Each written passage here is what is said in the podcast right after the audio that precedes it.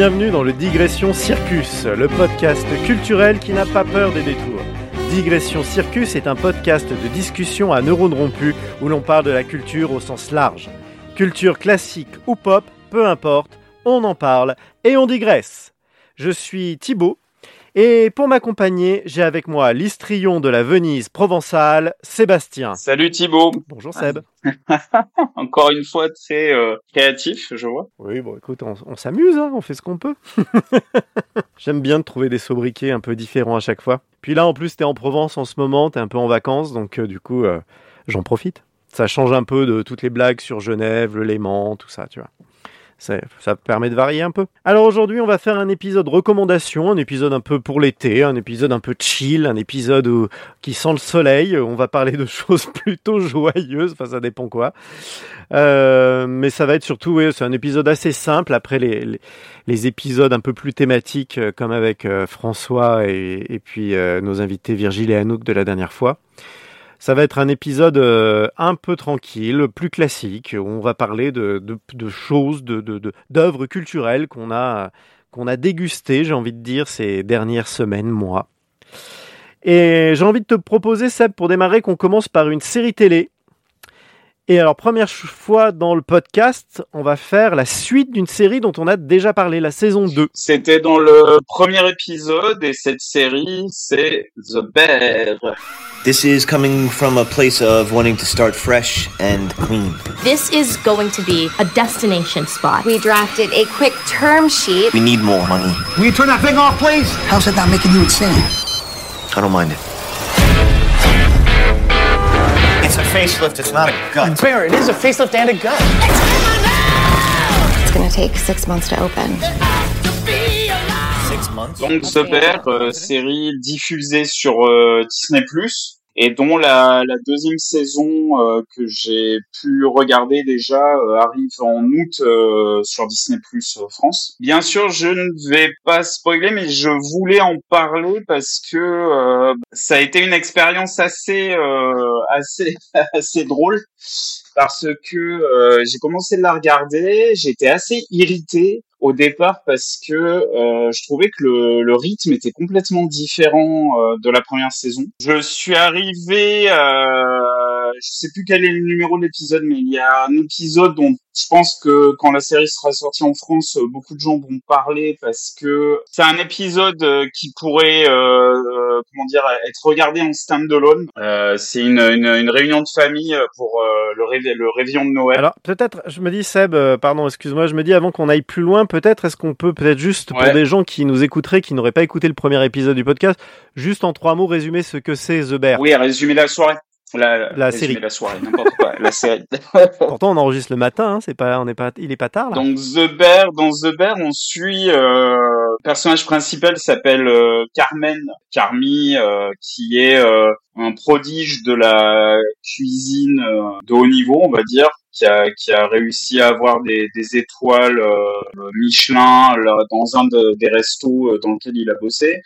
Et euh, dans la première saison, en fait, on le retrouve, il reprend le, le restaurant familial qui était tenu euh, par son frère, euh, qui, on l'apprend, s'est suicidé. Ouais, ça c'est vraiment ce qu'on a, c'est vraiment la base du, du premier épisode du pilote, ouais. On l'apprend très vite, ça. Il y a pas de, il a pas de spoil, il y a pas de mystère. C'est vraiment la base de la série. Voilà. Et en fait, ce qui était génial dans la dans cette première saison, c'est que c'est le, le, la manière dont la série est faite. On est tout le temps sous tension. Il y a une espèce de science du rythme, il y a une frénésie, une intensité qui était, euh, comment dire, euh, épuisante même à certains moments. Moi, j'avais du mal, hein, parce que du coup, quand on avait fait le podcast, j'avais pas encore vu, mais depuis, j'ai regardé la première saison, et c'est vrai que j'avais du mal à suivre, euh, à enchaîner plusieurs épisodes. En fait, il y a un côté un peu fatigant, mais pas dans le mauvais sens du terme.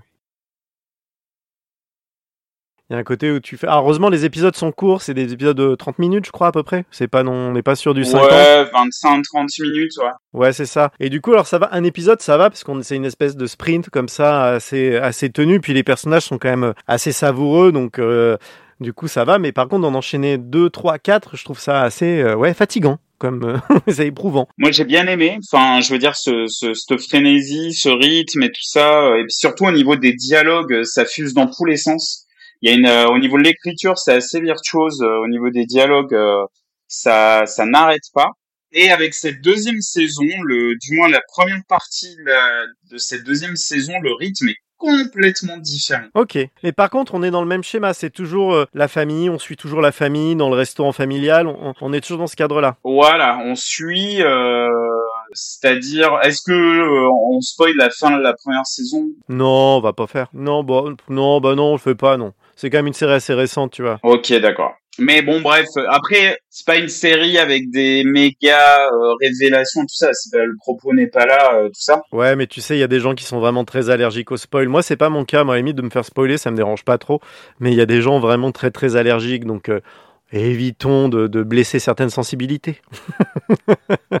Ok, alors bah comment je peux dire? Bah on reprend la, série euh, à la fin avec euh, la situation posée en fin de, première saison.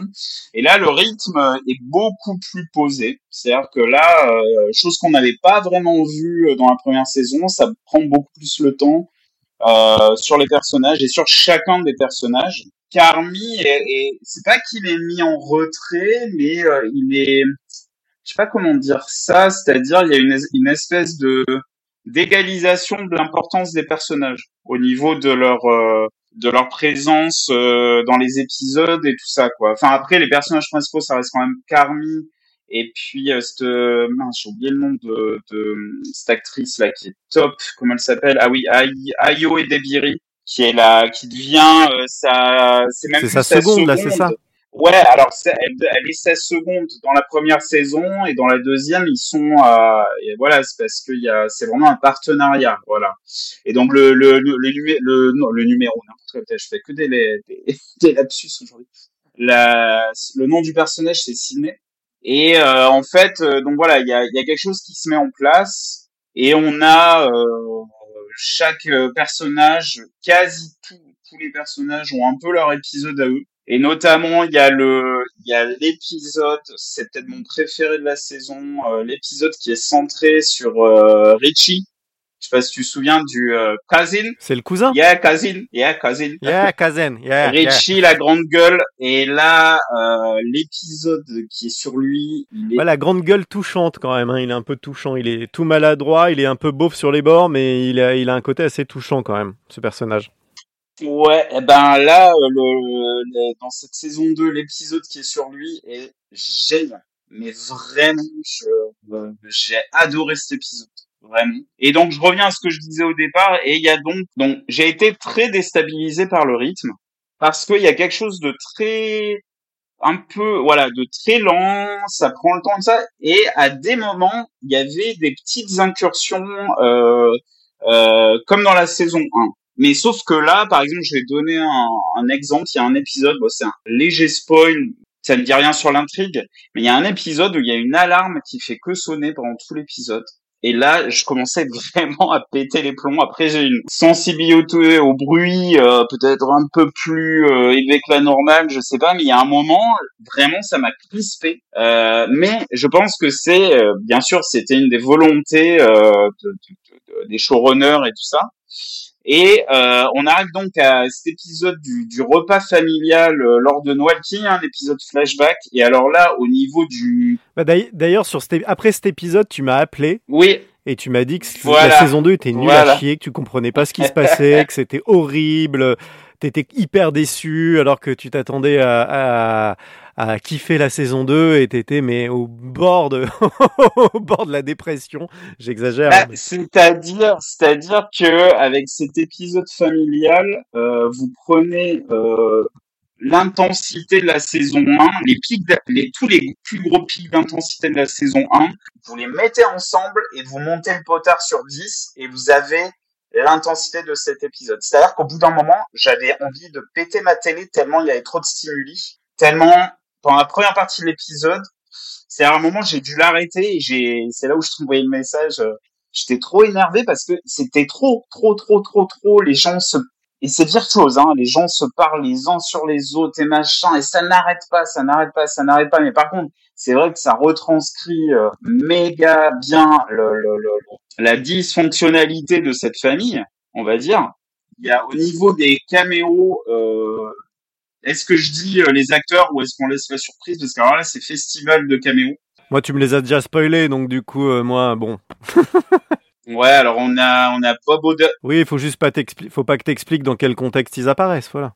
Ouais, ça je peux le dire, mais peut-être ça donnera envie à des gens qui euh, qui, qui étaient pas forcément intéressés de, de commencer la série. C'est on a euh, on a Bob Odenkirk donc euh, de, de Breaking Bad et Better Call Saul. On a euh, bah, notre cher Jamie Lee Curtis qui qu'on qu'on voit de plus en plus hein, avec euh, de- depuis les, les, les- la relancée de des Halloween et puis euh, son Oscar euh, pour euh, Everything Everywhere All at Once. C'est vrai qu'elle fait un petit retour de carrière qui est intéressant, Jiminy Curtis. Ouais, ouais, carrément, ouais. On a John Mulaney, qui est un, un artiste de stand-up américain. On a Sarah Paulson, qui elle, elle vient de, si je ne m'abuse, d'American Horror Story. Ok. Ouais, à vérifier, mais euh, non, non, je pense que non, non, c'est euh, American Horror Story. On a, on a, on a, euh, bon, ben bien sûr John Berntal, hein, qu'on avait déjà vu euh, dans la première saison parce qu'il joue le frère euh, décédé de, de, de Carmen. Et j'ai l'impression que j'en oublie d'autres. Ta, ta, ta, ta, ta, je réfléchis. Ah oui, on a, il y a Will Poulter aussi. Euh, donc Will Ok. Poulter qu'on a vu dans Midsommar, qui joue Adam Warlock euh, dans euh, Les gardiens les de la Gardiens de Galaxie. la 3. Galaxie. Enfin voilà. Donc il y a une espèce de de de, de ribambelle euh, d'acteurs euh, méga intéressants. Puis ça ça fonctionne super bien. De, notamment Bob Odenkirk, le rôle qu'il a. Ouais, mais Bob, Bob Odenkirk fonctionne toujours très bien. Oui, oui, c'est un super acteur, on, on le sait déjà.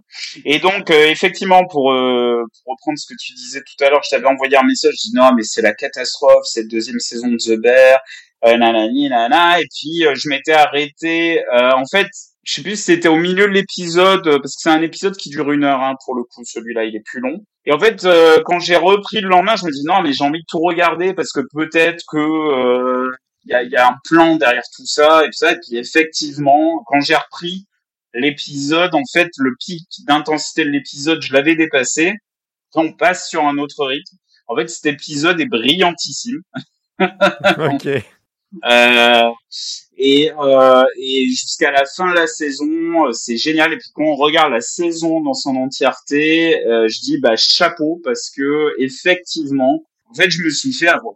En fait, ils ont maîtrisé la narration non pas épisode par épisode, mais plutôt sur une, sur une saison en, en global, quoi. Voilà, et puis en jouant un peu, bah voilà, hein, vous avez vu The Bear saison 1, on était au taquet dans tous les épisodes, euh, et euh, vous attendiez à ce qu'on refasse d'entrée de jeu la même chose, bah en fait non, on va vous surprendre, et donc effectivement dans cette saison, il y a une gestion du rythme qui est, qui est prodigieuse, et par contre, et le, le- les deux derniers épisodes sont géniaux, et le dernier, on repart sur le même rythme de la saison 1, et bon, je peux pas trop en dire, voilà. Et, et du coup, enfin, ce qui se passe pour l'ensemble des personnages, c'est génial. Tous, les personnages grandissent.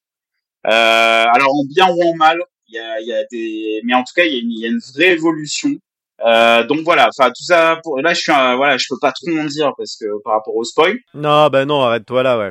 Ouais, ils prennent, disons que dans cette saison, ils prennent vraiment le, alors moi je l'ai toujours pas vu, hein, mais ils prennent le temps de ce que tu dis, ils prennent le temps de développer chaque perso, quoi. Il y a vraiment euh, une espèce comme ça de, recherche, d'approfondir chacun des personnages et que ça ne tourne plus autour que du personnage principal. C'est-à-dire euh, là, Sydney, elle a une, euh, elle a une grosse importance. Bon, elle en avait déjà une hein, dans la première saison, mais là, euh, elle passe encore plus au premier plan.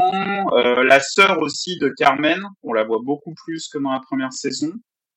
Et puis, euh, comme déjà dit, moi, le l'arc qui m'intéressait le plus, c'est celui de Richie, qui est génial. Qui est l'acteur et cet acteur est vraiment très bon, quoi. Euh, il a un nom à coucher dehors. Euh... Attends, comment il s'appelle? Je sais même pas comment le prononcer. Ibon Moss Bakraf, je sais pas comment le prononcer, mais moi je l'avais, je, crois que je l'avais déjà dit euh, dans le premier épisode du podcast, mais moi je l'avais déjà repéré dans la série euh, Girls de Lena Dunham. J'ai dit tiens ce mec il a il a il a quelque chose et effectivement là il confirme.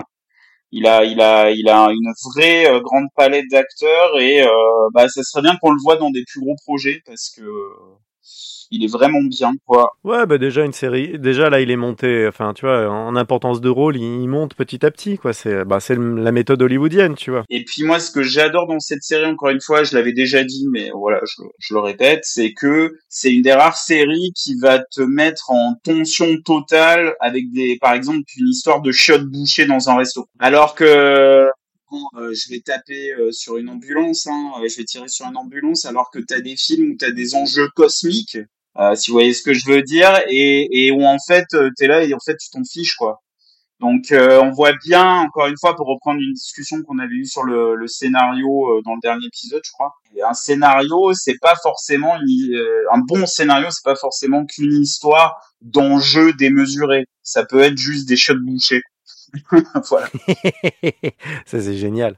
Je vois pas de quoi tu parles. Et là, bah, c'est vraiment à la hauteur, euh, à échelle des personnages, à hauteur d'hommes et de femmes. Et euh, non, c'est top. Euh, Vraiment, euh, je là, tu vois, d'en reparler. Pourtant, je l'ai vu il y a pas longtemps. euh, ça me donne envie de la, la revoir.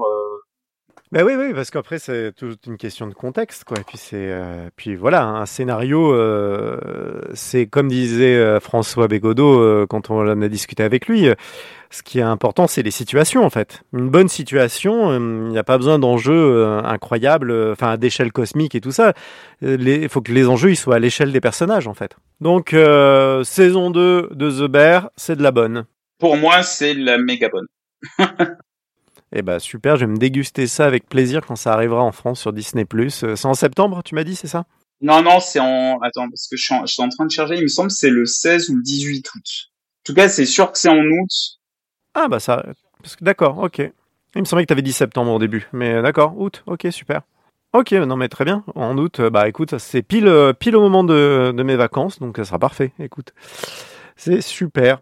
Eh ben écoute, je te propose qu'on passe maintenant à un autre univers, mais un univers gigantesque, un univers euh, très très très très très très très très très très grand, d'une une suite aussi d'une licence euh, à succès de l'univers du jeu vidéo une euh, série produite par Eiji Aonuma, un épisode réalisé par Hidemaro Fujibayashi, et ce jeu c'est Zelda Tears of the Kingdom.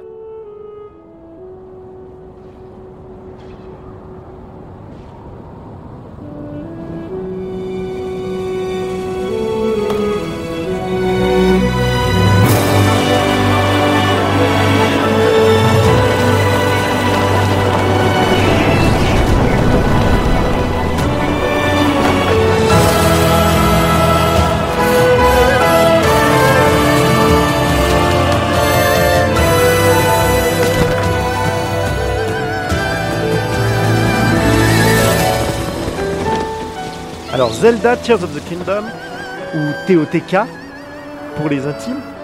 Alors euh, oui, euh, parle-moi de ce jeu euh, qui est complètement inconnu. Je sais pas du tout ce que c'est. Ouais, que personne ne connaît, mais non, mais l'idée c'est pas de, c'est pas de parler de, de Tears of the Kingdom et de le faire découvrir, même si peut-être que parmi les, les quelques personnes qui daignent nous écouter, tout le monde n'est pas forcément des, tout le monde n'est pas forcément un gros gamer très au fait de l'actualité. Mais euh, Zelda Tears of the Kingdom donc est la suite euh, du euh, de Breath of the Wild et ça déjà c'est assez rare chez Nintendo que qu'un Zelda soit une suite directe d'un autre. Généralement, chaque Zelda est un, est un jeu vraiment à part entière qui n'a rien à voir avec euh, celui d'avant. C'est presque euh, la série Zelda est une série un peu comment dire, c'est un peu comme oui, c'est un peu comme exercice de style, tu vois, c'est un exercice de style autour de même thématique en fait. Et euh, ayant qu'il y a, il y a en 2017 était sorti Breath of the Wild et Breath of the Wild a été à un moment donné un épisode hyper important dans la série Zelda et dans l'histoire du jeu vidéo en général. C'est une série qui a, c'est un jeu qui a vraiment rebattu les cartes de l'univers Zelda. Ils ont tout remis à plat, et ils ont tout transformé, et en même temps en ramenant un peu plus de fidélité à l'esprit du tout premier Zelda qui date des années 80. J'ai plus la date exacte, euh, ça doit être 85, 86, euh, je sais plus exactement. Ou dans le premier Zelda, on peut explorer le, le jeu et faire les donjons à peu près dans l'ordre qu'on veut dans le tout premier Zelda. Et ben là, Breath of the Wild, c'était la même chose, c'est-à-dire qu'il y avait euh, un, le plat, ce qu'on appelle le plateau du prélude, qui était une espèce de, plateau montagneux en- au début de jeu. On se réveille dans une caverne, on sort, et là on peut explorer un peu librement. Et ce plateau du prélude nous permet de récupérer trois ou quatre pouvoirs, je sais plus de tête, et euh, ainsi que son épée, son bouclier, sa paravoile. Et une fois qu'on a tout, et ben là, en avant, c'est parti pour l'aventure. Et là, on a une carte gigantesque qui s'offre à nous et on peut l'explorer comme on veut. Et Breath of the Wild, pour moi, avait été une claque incroyable. Euh, il s'est hissé très rapidement euh, top 1 ou 2 de, mes jeux vidéo favoris ever. J'ai jamais, j'avais jamais ressenti avant Breath of the Wild un, sentiment de liberté et d'exploration à ce point. C'est-à-dire, il reprend la formule des mondes ouverts un peu à la, pour faire simple, à la GTA ou la Assassin's Creed, mais alors il magnifie, il bonifie la formule, mais de manière incroyable. C'est-à-dire que vraiment, il y a une science du game design. Petite info, moi, le dernier euh, Zelda que j'ai fait, c'est Ocarina of Time. Non, si, si. c'est vrai. Eh ouais. J'ai... Jamais fait même ce, euh, Wind Waker sur GameCube, tu l'avais pas fait Je l'ai pas fait, non. J'ai pas fait le Mask. Oh. J'ai jamais eu de Wii, j'ai jamais eu de Wii U et j'ai pas de Switch, donc euh, moi j'en suis. euh, Ah, je pensais que tu les avais fait. Je me, Ah, rappelais non. pas que t'avais fait, tu t'étais arrêté au Ocarina of Time. Ah oui, t'as jamais, Jamais. fait Majora's Mask et, jamais. Wind Waker. Ouais, ouais, c'est grosse lacune euh, dans ma culture euh, vidéoludique. Donc. Ah ouais, euh, bah alors là, je te regarde plus de la même manière, Coco, là. Ah, je suis, Ouais, euh, mais toi, ah, je attends, attends, attends, on va peut-être t'as- arrêter le podcast, T'as déjà fait, toi, Baldur's Gate 1, mec? Ouais, le 1, oui. C'est le 2 que Ah, j'ai pas fait. Tu l'as fait, le 1 Ouais, mais je suis pas sûr que je l'avais, je l'avais peut-être pas fini, mais j'en avais fait une bonne partie, ouais, du 1. À l'époque, sur mon tout premier PC à Avignon, euh, quand on habitait à Avignon, là, quand j'avais eu mon tout premier PC un peu joueur, là, j'avais mon pote Nico qui m'avait filé une copie euh, pirate de Baldur's Gate 1 et, et ouais, ouais, j'en avais fait une bonne partie, je pense, Ok, les- au moins les merde, deux tiers. euh, bah, ma vanne elle est tombée à l'eau. Bon, j'ai pas fait le 2. Faut que je trouve un... Ouais, je l'ai pas fait non plus. Et euh, là, là, là, je Ah, t'as faire- pas fait le 2 Non, j'ai pas fait le 2. Il faudrait que je le fasse. Surtout qu'en plus, là, euh, là, je l'ai eu euh, gratos, euh, offert euh, la version enhanced euh, via Prime Gaming. Là. Tu sais, Ah oui, oui. Amazon. Il, euh, là, on est quoi, le 13 juillet aujourd'hui, et euh, ils, ils l'ont filé. Là, Ouais, on et- enregistre le 13 juillet. Ah non, ils l'ont filé le mois dernier. Enfin bref, là non, là en ce moment ils ont. Attends, qu'est-ce qu'ils ont filé? Star Wars euh, Réveil de la Force et puis d'autres choses. Enfin bref, bon, euh, digression là. Donc voilà, juste pour dire, Ah ouais, ouais. Ah ouais, digression de... sévère d'entrée de jeu. voilà, juste pour dire que moi Zelda, ça fait un bail que j'en ai pas touché un et que mon préféré, ça reste toujours. Ah j'ai oublié. Euh, Link to the Past? Link to the Past. Voilà, bref. T'es vraiment un tocard. C'est vraiment un tocard, pourquoi? Mais non, mais je plaisante. Parce que tu dis mon préféré, c'est... Et ah, bah, j'ai oublié le nom. Ouais, oui, oui, oui. C'est super crédible. c'est le mec. En fait, c'est quoi le jeu? Ah oui, C'est ça, euh, Zéro crédibilité, mec. tu sais, mon jeu préféré, là, ah, euh, où tu joues la princesse... euh, C'est mon jeu préféré. Alors, en fait, c'est dans ce jeu qu'il y a un plombier euh, qui, qui chevauche un Ouais, c'est dinosaure, ça. c'est ça? Ouais, et puis tu joues, tu joues la princesse Zelda, ouais, c'est ça, ouais, bien sûr. Euh, donc, ouais, bon, bon, pour revenir, donc Tears of the Kingdom, du coup, et euh, donc dans les dans les suites, comme je disais, les suites directes, il y a le seul à peu près qui est une suite directe, si je me trompe pas, parce que à part peut-être sur console portable, sur, je sais pas si c'est des suites, euh, les deux qu'il y avait eu sur euh, DS, là, euh, comment il s'appelait, là, celui euh, où tu jetais. Ah non Je les ai fait, ceux-là. Ah, Je les ai fait. ah bah donc t'as joué plus récent. Phantom Phantom Hourglass. Et euh, l'autre. Et Phantom Hourglass et l'autre, je sais plus euh, comment il s'appelait là, euh, celui où t'étais dans un train là, qui était horrible là, qui était nul à chier. C'est pas Phantom Hourglass? Non, Phantom Hourglass, t'étais dans un bateau, il me semble. euh, Alors attends, je vais vérifier. Et t'allais d'île en île là, c'était un peu la recette Wind Waker. Ou alors j'inverse les noms. Je crois, ouais, attends, je vais, je vais, je vais retrouver ça et puis. Parce qu'il y en a Phantom- deux sur, ah oui, oui, sur. DS. Phantom Hourglass, c'était sur le bateau. Celui-là, je l'ai fait. Oui, celui-là était euh, chouette. adoré. Celui avec le train. Ah oui, Spirit Tracks. Ah ouais, celui-là était nul.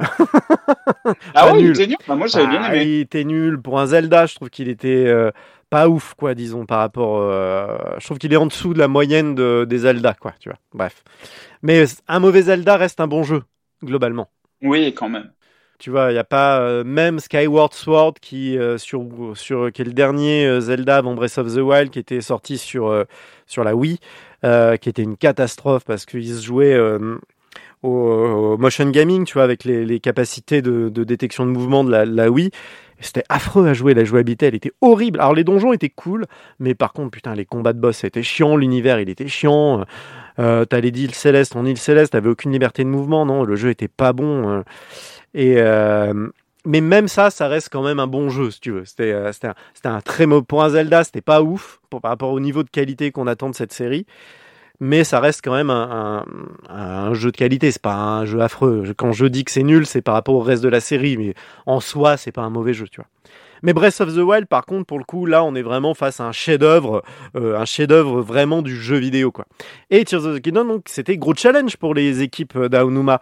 Euh, parce que d'un coup, euh, réussir à faire une suite convaincante à, un jeu aussi emblématique que Breath of the Wild, eh bah, je pense que tu dois un peu transpirer du caleçon, tu vois, avant de, avant t'y atteler, parce que ça doit pas être un peu de pression sur tes épaules quand tu fais certainement l'un des plus grands jeux de l'histoire du jeu vidéo, de devoir faire une suite à ça. Je pense que tu as un peu de pression. Et donc, moi, j'attendais Tears of the Kingdom avec beaucoup, beaucoup d'impatience et en même temps un peu d'inquiétude, parce que, euh, parce que voilà, euh, Breath of the Wild était tellement extraordinaire que comment réinventer la roue après ça? Et Nintendo, eh ben, ils n'ont pas réinventé la roue, en fait. Ils ont repris euh, la même map, mais qu'ils ont modifié, ah, mais bien modifié quoi. C'est-à-dire que c'est vraiment, euh, le monde est vraiment transformé quoi. Et on est sur un monde, euh, alors sans spoiler ce qui se passe dans le scénario, mais sinon, Breath of the Wild, on était à peu près dans un monde qui était vraiment apocalyptique, c'est-à-dire qu'il y avait eu une espèce de fin du monde 100 ans avant, et ça faisait 100 ans que les, habitants d'Hyrule euh, galèrent, et Breath of the Wild se passait dans ce monde-là qui était un peu en monde plein, plein apocalypse quoi.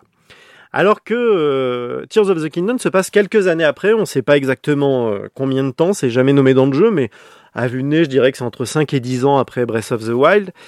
Et là, on est dans un monde en reconstruction. On est sur du post-post-apocalypse. Et du coup, c'est assez intéressant comme univers. Du coup, on redécouvre comment est-ce que les gens, la vie, la vie reprend, comment est-ce que certains villages se mettent à avoir une vie politique euh, un peu plus dense, commencent à questionner un peu la démocratie. Euh, des personnages qui étaient qui étaient enfants dans Breath of the Wild, on les retrouve jeunes adultes. C'est assez rigolo de retraverser comme ça l'univers et de redécouvrir de tous les changements. Il y a un côté euh, bah, je sais pas si ça te fait ça, toi, quand tu retournes euh, dans ta région natale alors que tu n'y habites plus, où les choses te sont à la fois hyper familières, tu vois, et en même temps un peu étrangère. Oui, oui, mais par contre, euh, juste petite question, entre euh, la fin de Breath of the Wild et le début de Tears of the Kingdom, il se passe, il se passe combien de temps bah, C'est ce que je viens de dire, je sais pas exactement, c'est pas nommé dans le jeu. Ah, entre, 5, entre 5 et 10 ans, c'est ce que je viens de dire en fait. 5 et 10 ans. Ouais, tu m'écoutes pas en fait quand je parle. non, j'ai pas capté. non, je plaisante. Mais euh, je te taquine. Mais euh, donc voilà, ouais, il se passe un temps, mais on ne sait pas combien de temps exactement. Mais comme je disais, voilà, il y a des persos qui étaient enfants dans Breath of the Wild que tu retrouves ah oui, euh, adolescents ou jeunes adultes, tu vois. Du coup, tu as vraiment cette sensation à la fois de, de, de familier, de, de paysage et, et d'endroits familiers et à la fois de, de choses différentes, d'étrangeté. De, de, c'est plus exactement le monde qu'on a connu il y a il y a, il y a, il y a, bon, en vrai temps, euh, il y a, euh, ça fait quoi, 7 ans maintenant? 6 ans qui est sorti euh, Breath of the Wild. Mais du coup, c'est assez, assez rigolo de, de, de, de, reparcourir le monde comme ça. Après, le jeu garde un peu la même structure. C'est-à-dire, tu démarres, cette fois, ils ont rajouté, ils ont rajouté des îles célestes qui sont donc dans, le ciel.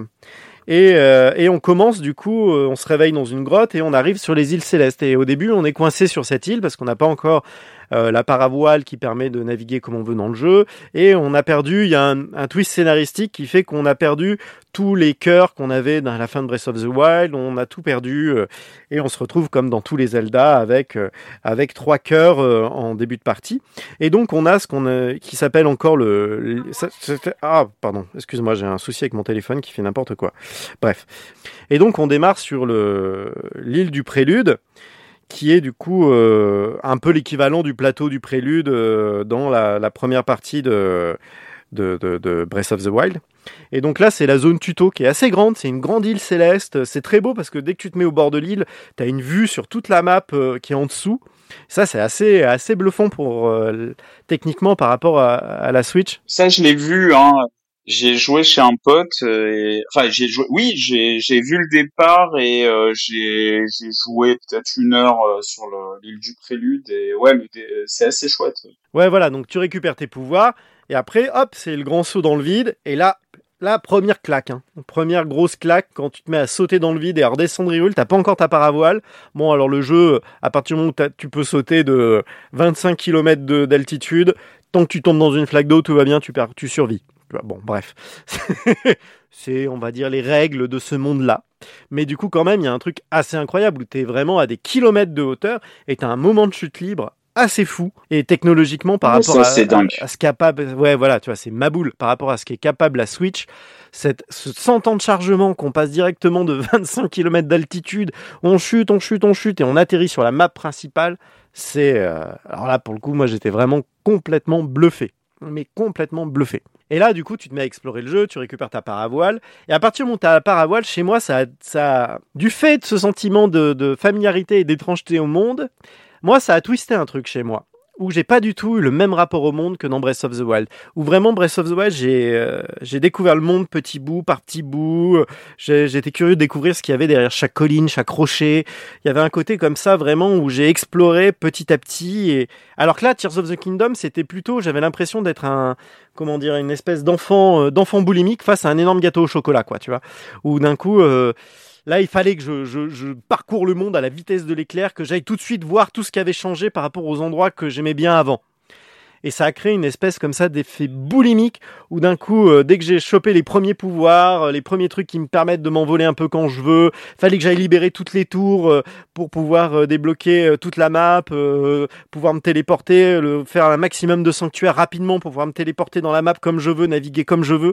Et là, j'ai exploré la map, mais de manière hyper boulimique, quoi. Je me suis jeté dessus, jeté dessus, jeté dessus, et j'ai exploré toute la map très rapidement. Et, euh, et ça, ça a vraiment changé mon rapport au jeu, quoi, par rapport à Breath of the Wild. Avec le, aussi toute la mécanique de construction, où d'un coup, t'as un truc qui te bloque. Avant, fallait gérer euh, avec ta barre de stamina, donc euh, ton endurance, qui te permet d'escalader un peu tout, parce que dans Breath of the Wild, dans Tears of Kingdom, c'est vraiment un des points importants du jeu. Tu peux tout escalader, escalader. Tu vois, tu peux vraiment grimper un rocher, boum, tu le grimpes, une montagne, boum, tu la grimpes. Sauf que tu as la barre de, de stamina qui au début est petite, qui t'oblige un peu à réfléchir à comment tu grimpes. C'est-à-dire que tu observes la montagne, tu vois qu'il y a une petite corniche là, et bah tu vas aller d'abord prendre le chemin plutôt vers la petite corniche au lieu de te taper le grand à pic qui t'amènerait au sommet. Et au début du jeu, tu peux pas le faire parce que quand ta barre est épuisée, tu tombes. Donc tu es obligé un peu de réfléchir tes trajets d'escalade comme ça. Mais là, vu que tu as, très vite le jeu en plus t'incite à faire ça, c'est-à-dire que les tours que, tu, que tu débloques pour débloquer la map, dans le premier, fallait les escalader, donc c'était vraiment un truc d'endurance, machin, et puis une fois que t'es en haut, bon, bah, tu peux te jeter un peu avec ta paravoile, mais c'est très limité, tu vois. Alors que là, les tours, c'est des espèces de trampolines géants, où en fait, tu as une petite énigme à peu près à chaque fois à résoudre pour accéder à la tour, et une fois que t'es dedans, par contre, t'as une espèce d'ascenseur qui te projette dans les airs à des kilomètres de hauteur, et là, avec ta paravoile, tu peux, du coup, euh, très vite... euh, réussir à franchir de très très grandes distances assez facilement. Du coup, ça a contribué à ce côté un peu wouh, allez, on y va, ouais ouais ouais, et où du coup, euh, j'ai vraiment exploré le jeu dans tous les sens. Et au bout d'un moment, après, j'ai aussi très, mis longtemps à comprendre qu'en fait, t'as des trous dans le jeu des espèces de cratères, mais où là, tu as des zones de, de corruption, en fait, où si tu t'approches, si tu marches dessus, tu te fais très vite, t'aspires ta vie, tu perds des cœurs, euh, et tu te fais défoncer en deux secondes. Donc j'y allais pas trop pendant très longtemps dans le jeu, j'ai pas osé y aller dans ces trous, jusqu'à un moment donné, je me suis dit, bon, allez, je teste. Et je me suis jeté dans un trou, et là, j'ai eu ce que j'appelle un effet Elden Ring. C'est-à-dire, tu crois avoir tout compris de la map. Je me suis jeté dans un trou et j'ai eu un effet Elden Ring. ouais, c'est des phrases de gamer, qu'est-ce que tu veux? C'est un monde parallèle. Et là, du coup, j'ai plongé dans le trou, et un peu comme dans Elden Ring quand tu découvres la Siofra, où tu sautes dans un trou, et tu te dis, bon, bah, je vais tu vois rien, c'est tout noir, puis tu vois ton perso qui descend dans le noir, tu fais, bon, bah, je vais mourir. Puis non, tu meurs pas. Tu continues de tomber. Tu tombes, tu tombes, tu tombes pendant très longtemps. Et là, d'un coup, tu découvres qu'il y a un monde souterrain, et qui est quand même complètement maboulissime, où c'est exactement la même taille que la map qui est au-dessus, mais en souterrain. Donc ils ont doublé la surface du jeu à explorer par rapport à, à Breath of the Wild. Et là, c'est ma boule, ma boule. tu fais mais une espèce de vertige en fait, tu vois. Mais comme dans Elden Ring, quand la carte, la carte s'agrandit au fur et à mesure de ta progression, où, tu dis ah bah là j'arrive au bord de la map, puis d'un coup elle s'agrandit, tu fais ah il reste tout ça à explorer, ah mon dieu. Et bah là ça m'a fait un peu cette sensation là de, de vertige, un peu de me dire Oh, mon dieu mais encore tout ça à explorer, j'ai rien vu du jeu en fait, alors que j'étais déjà à 30 ou 40 heures de jeu quoi. Et, euh, et là les abysses c'est assez marrant au début, c'est assez chouette parce qu'en fait euh, tout est noir, tu es dans les abysses, il n'y a pas de lumière. Et tu peux réactiver à des endroits euh, des racines en fait qui vont choper la lumière du soleil au-dessus et qui la rediffusent dans une partie de la, des abysses. Donc c'est un peu le but du jeu, c'est tu progresses en jetant des, plantes lumineuses qui te font des espèces de loupiotes comme ça et tu progresses de plante en plante que tu plantes toi-même. Et pour aller, pour aller déverrouiller une racine qui va illuminer toute la zone et puis plus tu connectes les zones, plus les abysses deviennent lumineuses. Mais à chaque fois que tu arrives dans une nouvelle partie des abysses, tu es dans le noir complet et tu sais pas où tu vas. Donc ça se trouve, tu peux avoir, euh, euh, si avant, quand tu un peu limite en nombre de plantes euh, lumineuses, bah tu commences à avancer dans le noir et là tu peux avoir des gros, des gros gobelins qui te tombent sur le coin de la gueule et t'es un peu dans la merde. Ou tomber dans une fosse. Ce que tu m'avais dit, euh, c'est tout euh, dans les abysses et dans l'obscurité, c'est ça? Ouais, c'est ça. Ouais, c'est ce que je te dis. Tout est noir au début. euh. Vraiment, tout est noir. Tu avances, tu es obligé d'avancer euh, ou avec des torches ou avec des plantes lumineuses. Et euh, tu avances un peu comme le petit poussé, quoi. Tu vois, tu, tu jettes. Ouais, moi ça c'est le genre de truc qui me théorie qui me saoulerait vite. Ben, au début, moi, j'ai trouvé ça hyper kiffant parce qu'il y a un côté vraiment, là, du coup, tu retrouves un sentiment vraiment d'aventure. Le seul problème, c'est que, vu que c'est aussi grand que la map du dessus, c'est que ce sentiment d'aventure, au bout de, 40, de 20 ou 30 heures d'exploration, eh ben, il s'effrite un peu. Et c'est là où on commence à arriver un peu dans les problèmes du jeu. C'est-à-dire que le jeu est tellement, il y a tellement de choses, tellement de possibilités. Tu le système chimique de physique euh, T'as le système, le moteur chimique qui te permet de, de, de, faire réagir la glace, le feu, les interactions entre le vent, le feu, la glace, le machin, tout ça qui te permet d'avoir plein de solutions, machin. T'as le, as les nouveaux pouvoirs avec le pouvoir de, d'amalgame qui te permet de construire euh, plein d'objets euh, ensemble, de créer des vaisseaux. Tu peux te faire des, des, des, des, avions, tu peux te faire des Gundam, tu peux te faire euh, des voitures, tu peux te faire un camion, une charrette, une tour. Tu peux vraiment, enfin la seule limite, moi j'ai pas j'ai pas un cerveau comme ça. Enfin je, peux être créatif mais pas j'arrive toujours à bidouiller des trucs à faire des trucs qui fonctionnent pour moi. Mais quand tu vas sur internet et que tu regardes un peu ce que les gens qui ont un cerveau d'ingénieur sont capables de faire enfin c'est ma boule. Le moteur de jeu il est complètement dingue. Bon, évidemment, tu as des gens tout de suite, parce que c'est Internet, tout de suite, qu'on fait des, des enflammés ou des trucs comme ça. Mais je veux dire, tu as des mecs, ils ont fabriqué des Gundam ils se sont fait des robots, exo des exosquelettes en rodin de bois, quoi. Enfin, c'est, c'est, complètement, euh, complètement fou. Et je trouve ça cool euh, que tu puisses le faire. Moi, je sais que c'est pareil, le peu que j'ai vu, euh, j'avais essayé Minecraft. C'est pas du tout pour moi, même si, voilà. Je suis pas en train de dire que c'est comme Minecraft, hein, mais, ouais. mais le peu que j'ai. Non, mais il y a un côté, il y a un côté Minecraft, ouais. Il y a un petit côté Minecraft, mais le peu que j'ai vu, je trouve ça génial euh, que ça existe, mais par contre, je suis quasi sûr que euh, je ferai tout euh, pour jouer différemment. C'est pas mon truc, moi, les trucs de construction comme ça.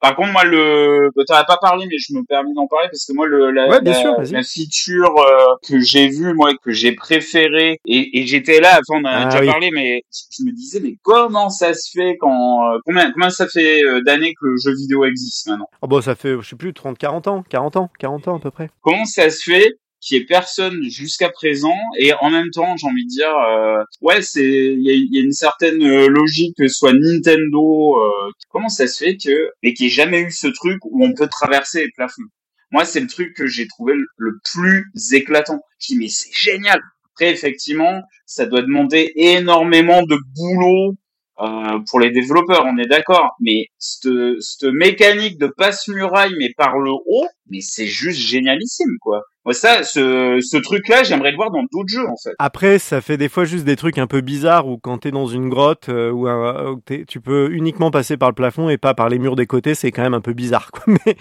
mais bon, au niveau de la logique du pouvoir, tu fais. Alors, je peux traverser la matière quand elle est au-dessus de moi, mais par contre, quand elle est en dessous sur les côtés, c'est mort. Bon, c'est un peu bizarre, mais. Ouais, ouais. mais tu, tu vois, moi, il y a un petit côté suspension volontaire d'incrédulité qui prend quand même une petite claque ouais. dans les dents. Mais, euh, mais bon, admettons. Euh, mais en tout cas, ça fonctionne hyper bien et ça amène aussi. Euh, bah des fois t'as des pièces secrètes euh, comme ça, donc t'as envie d'explorer tous les plafonds parce que t'es dans une grotte et puis des fois le seul moyen d'accéder à une, une pièce c'est de passer par en dessous en fait. Mais ouais, ouais non ça et en fait c'est assez rigolo la manière dont ils l'ont implémenté. À la base ce pouvoir n'était pas prévu dans le jeu, c'était un, un outil de du, du de développement en fait du debug mode pour aller vérifier pour que les développeurs puissent passer d'un endroit à un autre plus rapidement et puis en fait on, à force de naviguer dans le jeu comme ça en, pour chercher les bugs, euh, voir les mécaniques de jeu, enfin voilà dans les outils de, de debug quoi.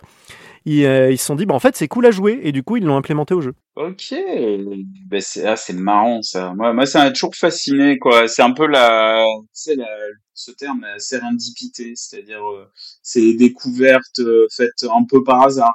Ah ouais, c'était pas du tout une volonté des développeurs à la base, c'était un outil, un outil pour débugger le jeu, quoi. Mais alors du coup, euh, toi qui as bah, forcément qui a joué, ce moi moi je l'ai vu euh, deux secondes hein, ce, ce truc de traverser les murs. Mais ah, toi t'as joué combien de fois, euh, combien de temps? 80, 90 heures comme ça? Euh, ouais, je dois être à 95 heures à peu près, un truc comme ça. J'ai pas encore fini le jeu, mais je suis. C'est sur la durée, c'est bien ou? Ah oui, oui, c'est un pouvoir qui fonctionne très bien, mais tous les pouvoirs fonctionnent très bien. Et puis c'est, euh, ils contribuent à, à un ensemble en fait, si tu veux. C'est que ce qui, c'est ça où c'est hyper, euh, je trouve hyper fort dans, dans, le développement, c'est que le pouvoir tout seul est, sympathique, mais c'est surtout, je trouve, que tu peux faire des combos avec le reste en fait. Tout se mélange en fait, c'est ça qui est top.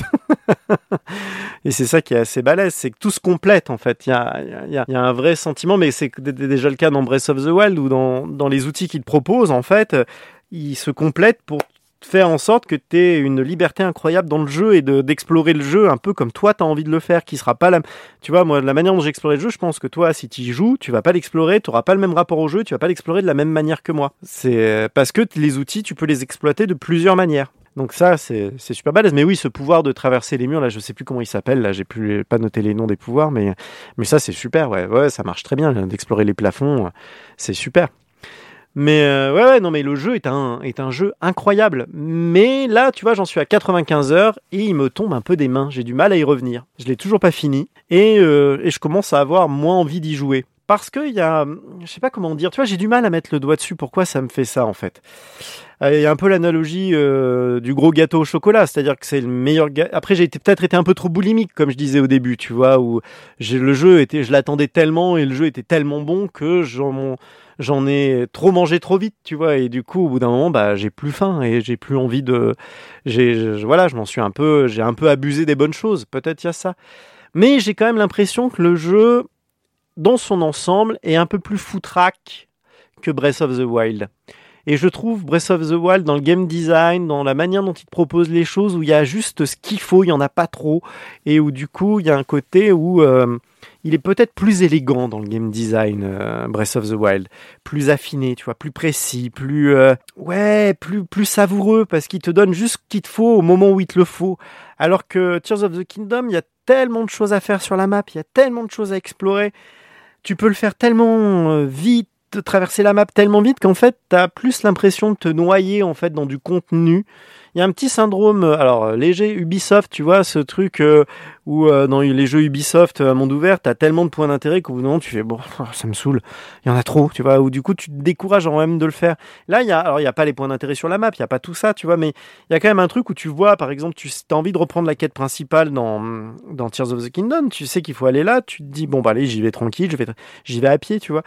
Et en fait, tous les deux mètres, t'as un truc qui attire ton attention et en fait, tu vas mettre 20 heures de jeu pour faire euh, pour euh, ce que tu aurais fait en 10 minutes en ligne droite, tu vois, parce qu'en fait, euh, t'avances de, de, de, d'une minute, puis tu fais ah tiens, il y a un truc là qui m'attire. ah c'est une petite énigme Korogu, ah j'ai débloqué un Korogu. Hop, t'avances euh, 20 mètres après, oh tiens, il y avait un sanctuaire là planqué. Ah bah je fais le sanctuaire, pop pop.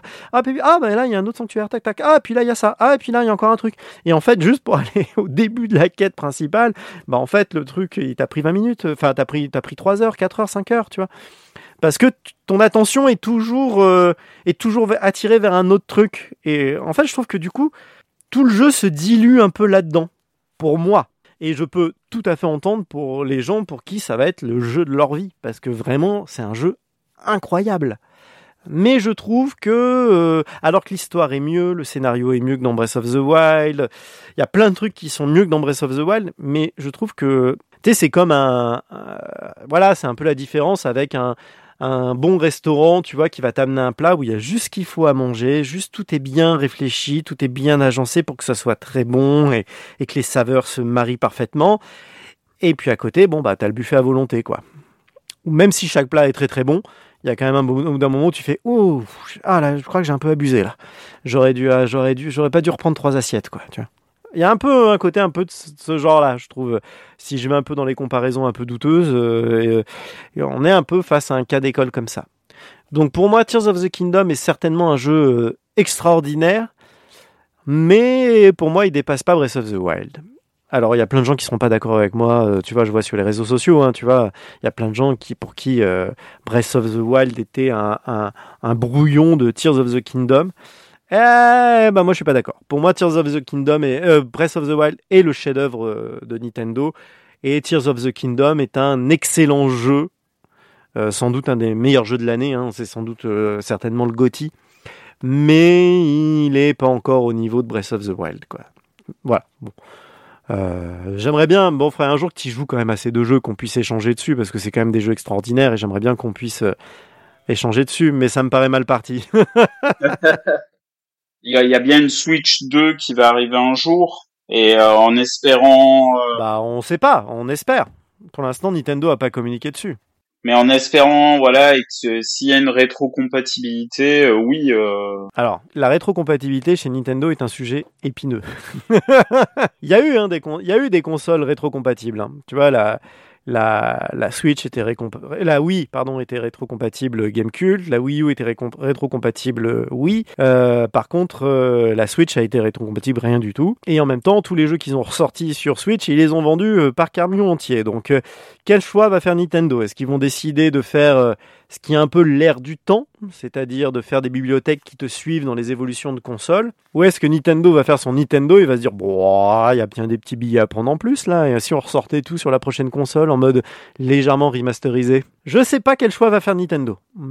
J'avoue que s'ils font pas le choix de la rétrocompatibilité, moi j'aurais les boules. Hein. Mais alors, je, bah, peut-être un jour, je m'achèterai. S'il n'y a pas de ré rétro rétrocompatibilité avec leur prochaine console, bah, je m'achèterai une Switch et puis je les ferai. Ouais. Bah, vu que t'as sauté la génération Switch en plus, euh... enfin, t'as sauté pas mal de génération Nintendo là, mais vu qu'on est quand même à la fin, à la fin de la, la Switch globalement, tu vois, je pense que à mon avis, la, la, prochaine console de Nintendo, j'ai pas envie de dire Switch 2 parce qu'on n'est pas sûr qu'elle garde exactement le même modèle, même si ça serait tellement con de, de, de pas garder le côté console hybride, quoi. Parce que ça, c'était vraiment quand même la bonne idée de la Switch. Enfin, c'est le truc dont on avait tous besoin et qu'on savait pas dont on, qu'on en avait besoin en fait. Enfin, pour moi, la Switch c'est vraiment une console géniale pour ça. Pouvoir jouer sur ta télé, puis tu l'as des Switch, continues dans ton lit ou pour moi qui suis pas mal en, en déplacement pour les spectacles, les tournées et machin, de pouvoir avoir la Switch dans le sac à dos et d'y jouer à l'hôtel, c'est quand même trop bien, quoi.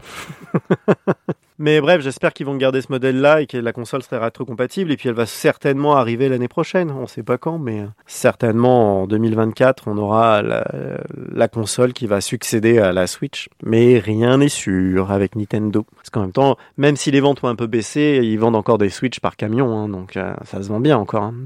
Ils sont en train de se rapprocher. Là, c'est la console Nintendo la plus vendue euh, en grosse console chère, parce qu'après, tu as eu la, la DS, je crois, qui est encore au-dessus euh, des scores de la Switch. Mais en console, entre guillemets, de salon, euh, c'est la console Nintendo la plus vendue. Et elle commence à titiller les scores de la DS et de la, la PlayStation 2. Donc peut-être qu'à la toute fin, toute fin de sa vie, elle arrivera à, battre la PlayStation 2. Bon, il reste quand même encore 30 millions d'écart, je crois, de consoles. Mais on sait jamais, hein. Nintendo peut.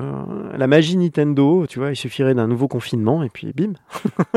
J'espère pas qu'on aura un nouveau confinement, mais. Bon, après, pour la Switch, il y a quand même eu les planètes qui sont alignées, alors pas pour l'humanité en général, mais j'avoue que le confinement pour Nintendo a été une aubaine euh, incroyable. Hein, je veux dire, Animal Crossing qui s'est vendu à presque 50 millions. Enfin, je veux dire, sans confinement, ce jeu n'aurait jamais fait ce score-là. La Switch qui était en rupture de, scotch, de stock permanente pendant quasiment toute la période du confinement. Enfin, c'était, ma boule pour Nintendo. Bah, bref, fin de la digression autour de Nintendo. Mais en tout cas, Tears of the Kingdom, grand, grand, grand, grand jeu. Mais euh, pour moi, il est légèrement en dessous quand même de Breath of the Wild. Mais par contre, si vous n'avez pas fait Breath of the Wild, enfin, tu vois, je pense que ça peut être un. Je sais pas s'il faut faire les deux dans l'ordre. Tu vois, je sais pas s'il faut faire Breath of the Wild puis Tears of the Kingdom ou est-ce que peut-être que quelqu'un qui a pas joué à Breath of the Wild, pour lui Tears of the Kingdom se suffit, tu vois. Et peut-être que des gens qui n'ont pas aimé Breath of the Wild peuvent adorer euh, Tears of the Kingdom parce qu'il y a quand même pas mal de choses qui changent. Il est peut-être un peu plus euh, un peu plus friendly, tu vois, dans, dans la manière de le démarrer. Après, ça reste quand même un jeu difficile. Hein. Les combats sont les combats sont chauds. Hein. On, on sent quand même euh, une petite discussion avec From Software, quoi. Je trouve ça assez rigolo de voir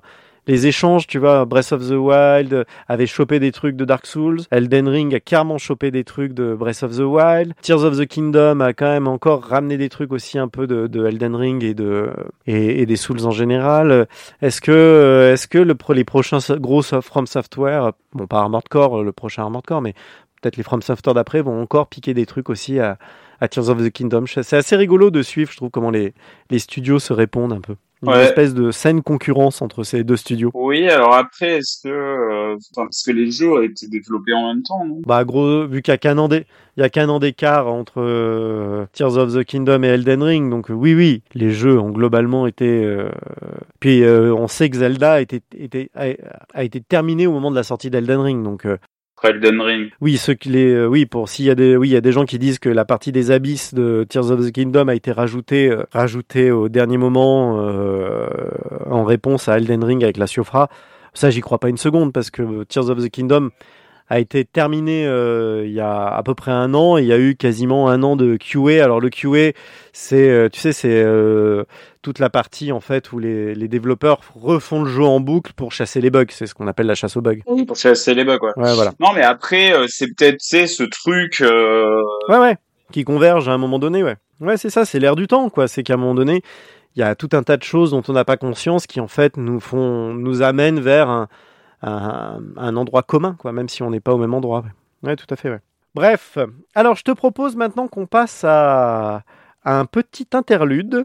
Et ce- dans ce petit interlude, on va se poser un peu une question. Et je crois que c'est toi qui avais une question à poser, il me semble. Alors vas-y. quel est euh, l'un des euh, souvenirs de jeux vidéo plus euh, bouleversants que t'aies eu? Un moment de jeu vidéo qui t'a vraiment ému, euh, bouleversé, euh, choqué Alors ému au sens de euh, rendu triste ou ému euh, au sens de au sens de m'a provoqué des émotions quelles qu'elles soient? On laisse un truc plus large, c'est des émotions quelles qu'elles soient. Voilà, c'est ça. Oui, oui. Pas, pas, pas rendu triste. Ça peut l'être, mais pas forcément. même énervé, hein. Un truc, t'as dit, mais c'est quoi cette merde? Alors ouais bon ça alors ça si on commence là-dessus c'est quoi cette merde? Là je pense que la liste va être trop longue. alors euh, ok très bien. Alors je vais la première vraie vraie émotion que j'ai eue en jouant à un jeu vidéo c'est vraiment euh, le fait de, de jouer et de m'être investi dans le jeu qui m'a provoqué une émotion, je vais le prendre comme ça. C'était, je crois, avec Final Fantasy VII et c'était la mort d'Aeris. Alors c'est euh, un lieu commun, je veux dire, euh, quasiment tous les gamers euh, des années 90, tous les ados des années 90 qui ont joué à FF7 à l'époque ont vécu cette émotion-là. Mais je crois que pour moi, ça a vraiment été la première fois que j'ai ressenti une émotion devant un jeu vidéo autre que juste du plaisir de jeu, du ludique, tu vois, de l'amusement ou de la colère, de frustration parce qu'un boss est trop difficile, tu vois. Là, c'était vraiment un truc où d'un coup, j'ai eu une émotion comme on pouvait avoir devant un, bon bouquin, une bonne BD ou, euh, ou un bon film, quoi. Et c'était, je crois, la première fois. C'est-à-dire ce moment où d'un coup, euh, euh, bon, on va spoiler FF7, hein, je veux dire, il a 25 ans, le jeu, il y a un peu de, voilà, on a quand même euh, 26 ans même, je crois. On a le droit maintenant de, de, de spoiler FF7. Euh, donc voilà, on, donc on a notre équipe de base dans FF7. On vient de se taper quand même, euh, je sais pas, une bonne quinzaine, 20 heures de, heures de jeu, un truc comme ça. On est à la, on approche de la fin du premier CD et, euh, et Aeris disparaît de notre équipe. Euh, elle s'est enfuie. Elle a fui avec une matériel spéciale qui est censée sauver le monde. Et elle s'est enfuie et donc on passe quelques heures à la chercher. euh, on suit des indices d'un tel perso qui nous dit qu'il l'a vu partir dans telle région. Donc on part à l'exploration. Et là, on arrive, on arrive à la trouver dans un sanctuaire des, anciens, du peuple ancien. Je sais plus comment il s'appelle. Je crois ça s'appelle juste les anciens. Je me souviens plus. Et on la trouve agenouillée, en train de prier euh, devant la matéria sacrée. Ouais, t'allais dire un truc? Non, non, j'allais dire, je me souvenais pas non plus. Ouais. En plus, j'ai fait le 7 remake où ils en parlent aussi, mais il y a, il y a 3 ans, mais, euh, mais j'avoue que je sais plus non plus. Mais je crois que c'est les anciens, un truc comme ça. Bref. Et du coup, on la trouve agenouillée, en train de prier. Puis là, il y a une cinématique qui démarre, où elle est en train de prier, tout ça. Et puis d'un coup, derrière elle, on voit arriver, tomber au ralenti, Sephiroth, donc le, le, le grand ennemi euh, de, de la saga, euh, enfin de FF7, qui tombe derrière elle avec la classe absolue de son grand manteau noir et de cette épée gigantesque. Et là, il la transperce. euh, euh, de part en part, euh, du dos par l'avant. Et, et là, Iris qui tombe, les cheveux se détachent, on la voit s'effondrer, la matéria qui s'envole, qui tombe, qui rebondit, qui va tomber dans un lac. Et là, mais là, ça m'a mis dans une colère, mais une colère. J'étais mais dans un état de rage. Et je crois que c'est la première fois qu'un jeu m'a mis en colère, non pas de frustration parce que j'arrive pas à battre un boss, mais parce que vraiment c'est en réaction directe à la- à l'attachement que j'avais pour les personnages et de perdre un des personnages qui était ma meilleure soigneuse. Et puis même c'était un personnage auquel je m'étais attaché au début de l'aventure. J'avais eu tout ce moment au Gold Saucer où tu as un, rencard avec elle, en fait, euh, où tu joues Cloud, et tu as un Clad à l'époque, parce qu'en français il s'appelait Clad. Alors maintenant le vrai nom c'est Cloud qui du coup euh, t'avais rendez-vous avec Iris et du coup t'allais euh, je me rappelle plus exactement mais t'allais au resto tu faisais même une, une pièce de théâtre avec elle où tu jouais des scènes de théâtre et tout ça fallait donner les bonnes répliques dans le bon timing. Enfin il y avait eu tout un mini-jeu comme ça autour d'un spectacle de théâtre euh, qui moi ado jeune jeune ado qui rêvait d'être comédien je trouvais ça trop cool. Euh, tu vois enfin c'était vraiment euh, je m'étais vraiment attaché à ce perso. Et là d'un coup qu'on me l'enlève et, avait- et puis euh, c'était mort mort hein. pas possibilité. Alors il y avait des rumeurs sur internet enfin non pas internet à l'époque dans les dans les cours de récréation et puis entre les copains il y avait toujours euh, un tel qui avait entendu parler que le voisin du cousin du beau-frère de sa belle-sœur avait entendu dire que on pouvait ressusciter Iris si on faisait tel truc tel truc tel truc qui était impossible. Et puis en fait non il n'y avait pas de résurrection du tout possible euh, d'Iris euh, et, puis ouais euh, et là je me souviens que j'avais torché le jeu derrière c'est à dire qu'après j'ai fait zéro quête annexe et j'ai fini le jeu. Mon seul objectif, c'était d'aller régler son compte à Sephiroth et de me venger, quoi. Et euh, il y a même les. Je me rappelle que sur mon premier run, j'ai même pas débloqué les persos optionnels. Tu vois, bon, j'avais débloqué Luffy, mais Vincent, par exemple, qui était un perso optionnel, qui avait une quête. Non, je l'avais pas fait. Non, non, mon but, c'était plus rien à foutre. Mon but, c'était d'aller régler son compte à, à Sephiroth, quoi. J'étais vraiment, vraiment, vraiment colère, quoi. Et pendant. Pendant une ou deux semaines, j'ai j'ai tracé le jeu, je l'ai rushé en mode quête principale, quête principale, quête principale, quête principale, je veux régler son compte à Sephiroth quoi. Et une fois que j'ai réglé son compte à Sephiroth, là j'ai repris le jeu du début, j'ai tout refait et puis là j'ai fini après le jeu avec euh, les quêtes secondaires, les persos cachés, euh, j'ai monté les matériels, les master matériels pour, réussir à battre les armes et machin et tout et voilà. Mais je crois que ça a été vraiment ma euh, première émotion euh, devant un jeu vidéo qui est qui n'est pas lié juste à de l'amusement ou de la Ah frustration. ouais, bah moi je me souviens aussi. hein, moi j'étais, euh... c'est marrant, c'était le, le ré- il jouait sur ça là, avec la mort d'Aeris parce que moi j'étais là à me dire ouais allez euh, c'est bien, ils vont nous trouver un truc, on va on va la ressusciter parce que dans les FF on peut ressusciter nos les personnages et puis après t'es- ça m'a pris un moment, j'ai dit, ah ouais non mais en fait elle est vraiment morte et effectivement ça c'était complètement inédit quoi. Enfin, est-ce que c'était complètement inédit? Non, mais non, il y avait déjà ça dans FF6. et dans FF4 aussi, t'as les jumeaux là, Palom et Porum, qui se sacrifient à un moment. En fait, c'était une, c'était, c'était une, c'est marrant parce que la mort d'Aeris est une figure stylistique assez récurrente dans les vieux Final Fantasy, mais je pense que c'est le fait peut-être que c'est le premier épisode en 3D ou le premier épisode avec des vraies cinématiques ou, ou je sais pas, peut-être qu'ils avaient fait juste un effort d'écriture en plus, euh, je sais pas. Mais il y a un truc où j'ai l'impression que la mort d'Aeris a été beaucoup plus marquante dans l'imaginaire commun des, joueurs de jeux vidéo des années 90 qu'effectivement les morts des autres persos dans les Final Fantasy d'avant, pré- précédents. Non, c'est assez, euh, ouais, c'est assez étonnant. euh. effectivement, hein, c'est au final quand tu. Alors moi, j'avais pas fait les, les c'était mon premier Final Fantasy FF7, donc moi j'ai vraiment eu une surprise.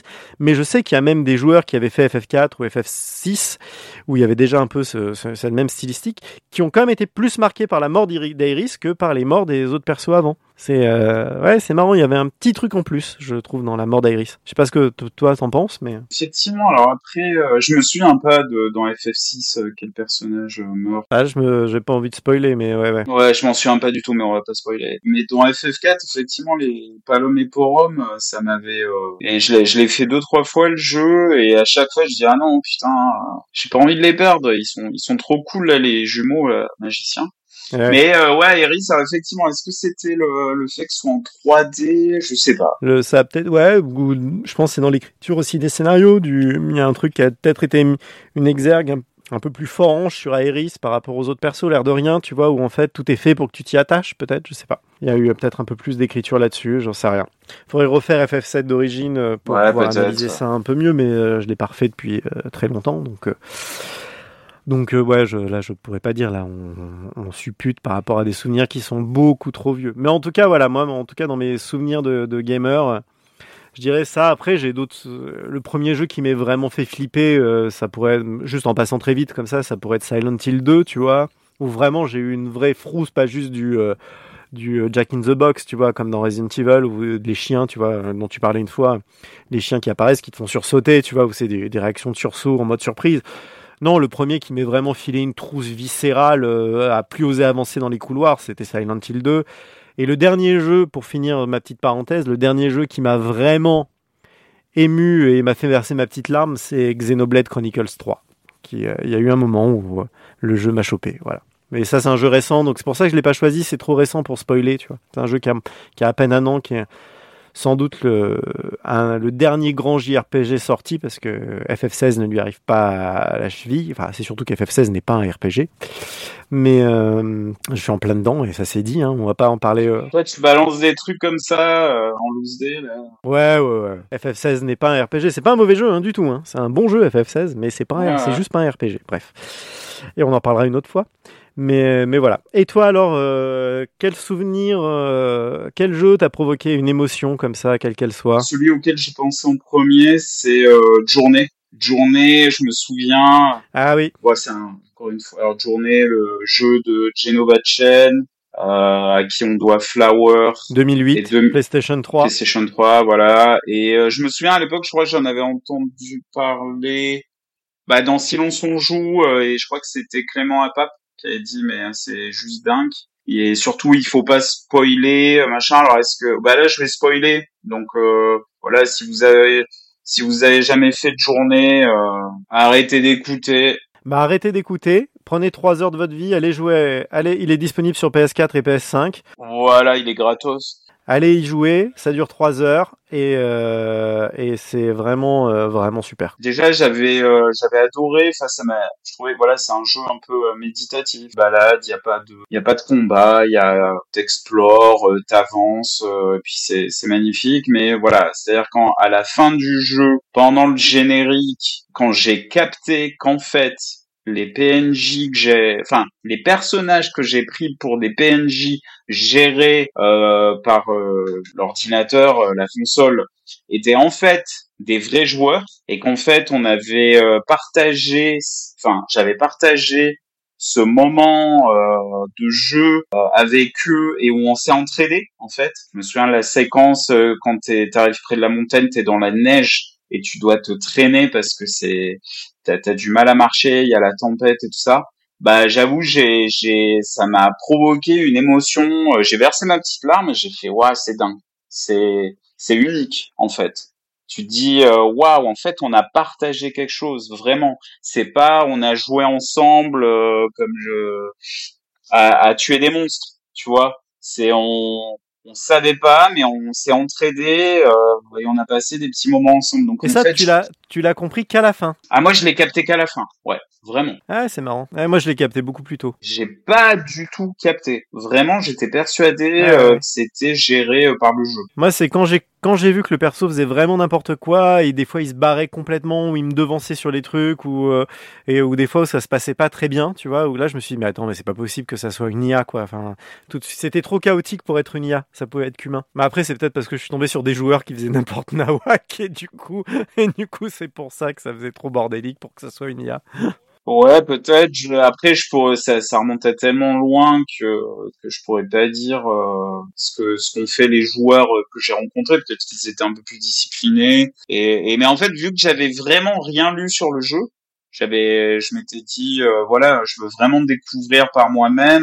Et c'est quoi ce truc euh, si génial et tout ça. Et puis à la fin, j'ai vraiment, je suis, je suis, je suis tombé de, de ma chaise. J'ai fait putain, mais mais c'est c'est c'est génial, vraiment. Ouais. Enfin voilà, c'était une émotion euh, vraiment rare. Puis en plus, c'est un jeu d'une beauté, et d'une élégance dans le design, euh, autant dans le gameplay que Poésie. que ouais ouais ouais bah oui oui complètement c'est hyper beau hyper poétique autant visuellement que même dans le dans le design quoi dans le game design je trouve qu'il y a une vraie élégance dedans parce que c'est ce truc un peu euh, Ça me fait penser un peu, tu vois, à ce qu'on, tu vois, à des estampes japonaises ou euh, ce travail un peu sur la ligne claire, c'est-à-dire qu'à un moment donné, on est sur des choses très simples visuellement, mais juste ce qu'il faut pour que ça nous amène euh, dans un dans un univers vraiment à part quoi. Et puis d'ailleurs, il y a eu plein d'influences depuis hein, dans, le design. Il y a beaucoup de jeux qui sont inspirés de, du visuel de Journey. Mais ouais, ouais, non, grand jeu Journey. Je te rejoins. Euh, jeu. Ouais, grand jeu et vraiment si vous l'avez pas fait, faites-le parce que ça dure deux heures quoi. C'est même pas trois heures je crois. C'est deux heures. euh, Si c'est un peu plus, si non, c'est plus de, un peu plus de deux heures quand même. Mais c'est rapide. Je l'avais refait il y a pas très longtemps. C'est à peu près trois heures. Mais ça se fait en une soirée quoi. Tu vois, tranquille. C'est un bon film quoi. C'est comme un, un gros film. Plutôt que de regarder un Marvel qu'on a vu dix mille fois, autant autant jouer à Journey. Ok, très bien. Bon, ben on va arrêter là pour pour interlude. Et puis, euh... alors je vais parler d'un film que je suis allé voir euh, hier au cinéma. Donc euh, c'est tout récent, tout récent. Et euh, c'est un film donc des studios Pixar. C'est le dernier film des studios Pixar réalisé par Peter, je sais pas comment on prononce, Sohn, un truc comme ça certainement, S-O-H-N, Peter Sohn. Et ce film c'est élémentaire. Venez découvrir les résidents d'Element City. Les aériens ont souvent la tête dans les nuages. Oh non, je venais de la repasser. Les terriens sont un peu fleurs bleues. Circuler, y a rien à voir. Juste un peu d'effeuillage. Les aquatiques n'hésitent jamais à se mouiller. Alors élémentaire. Donc c'est le dernier Pixar qui vient de sortir, euh, enfin qui est sorti euh, fin juin au cinéma. Moi je l'ai vu que que- qu'hier. J'ai emmené mon fils euh, euh, de 7 ans et demi le voir. Et élémentaire, c'est euh, déjà visuellement, c'est impressionnant. C'est une grosse claque euh, dans la gueule. Donc on est, ça se passe dans une ville, euh, City, qui est euh, une ville où en fait tous les habitants sont euh, des, éléments. Donc il y a les, hommes aquatiques, il y a les hommes flammes, il y a les nuages et, il y a les plantes. Voilà. Et, on suit le. Ça commence un peu comme dans là-haut, tu sais, avec le petit prologue qui nous pose les bases de l'histoire. Tu vois, ils reprennent un peu ce système-là.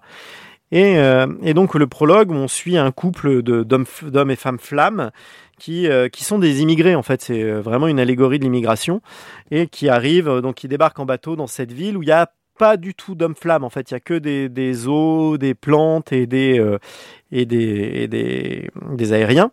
Et euh, et donc ils débarquent, et ils se font un peu refouler parce qu'ils sont un peu différents parce que eux quand on les touche ils brûlent, enfin tu vois ils peuvent brûler des choses, ils peuvent rien toucher. Ils arrivent, on les voit qui galèrent à trouver un appartement, ils sont refusés de partout, ils ont une galère à trouver du boulot, tout ça et puis ils s'installent dans un quartier un peu abandonné, tu vois. Ça pourrait être un peu Harlem, tu vois si on prend New York, tu vois. Oui du coup. Et puis du coup petit à petit une- Ghetto. euh, Ouais, un ghetto, quoi. Tu vois, on trouve ce ghetto, ils créent leur boutique, euh, ils ont un bébé qui on voit grandir, tout ça très vite. Une petite fille qui grandit, qui grandit. Et puis, euh, puis il y a une communauté qui s'installe autour d'eux. Il y a d'autres habitants originaires aussi de la ville du feu qui, qui les rejoint. Voilà, il y a une- ça se crée, voilà, une espèce de ghetto, de communauté comme ça. Et en fait, c'est un film qui va. Du coup, on va suivre après ce personnage qui s'appelle Flamme, qui est la petite fille du couple, qui a grandi, qui maintenant est une jeune adulte. Et sa rencontre, qui a un peu du mal à gérer son caractère. Elle, des fois, elle pique des grosses colères et du coup, ça fait des grosses explosions, tu vois. Bon, quand elle s'énerve, du coup, du coup, ça fait des grosses explosions. Et visuellement, déjà, euh, juste point technique, le, film est techniquement, mais Pixar, ils atteignent un niveau de maîtrise de l'image de synthèse. C'est impressionnant. T'as as des finesses, d'une beauté. Là, tu vois, c'est que des éléments. Donc, les personnages, ils sont tout le temps en train de se modifier. Tu vois, de, elle, elle est en feu. Donc, il y a des fois, selon son état, la flamme, elle s'intensifie, elle diminue. C'est tout le temps en train de bouger. euh, Enfin, c'est, et puis, j'observais, il n'y a jamais de pattern d'animation. Tout est, c'est, c'est, ma boule, quoi.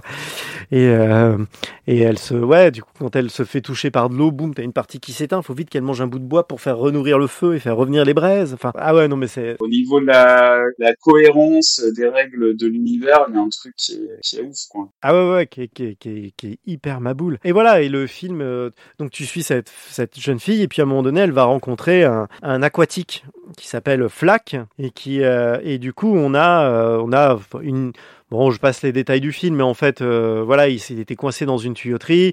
Elle a piqué une colère, donc elle a fait péter une tuyauterie, donc il apparaît dans la cave, machin. Puis après, il y a tout un. Et lui, en fait, c'est un inspecteur sanitaire, et puis il y a rien qui est aux normes dans le l'épicerie-restaurant. Tu vois, c'est une espèce d'épicerie-restaurant un peu à la new-yorkaise, tu vois, euh, euh, comme on a pu voir à New York quand on y était. Tu sais, euh, ces espèces de trucs où tu peux à la fois faire tes courses Ouais, voilà, c'est ça, un daily. Et, euh, et du coup, il y a rien qui est aux normes, donc il menace d'une fermeture administrative. Donc elle, elle lui court après, ils se poursuivent, tout ça, lui dépose son dossier.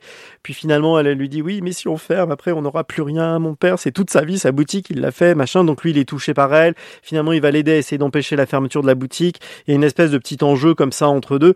Puis ils peuvent pas se toucher parce que lui, il est en eau, elle, elle est en flamme. Donc tu vois, c'est incompatible. Et petit à petit, il y a une histoire d'amour qui va naître entre eux.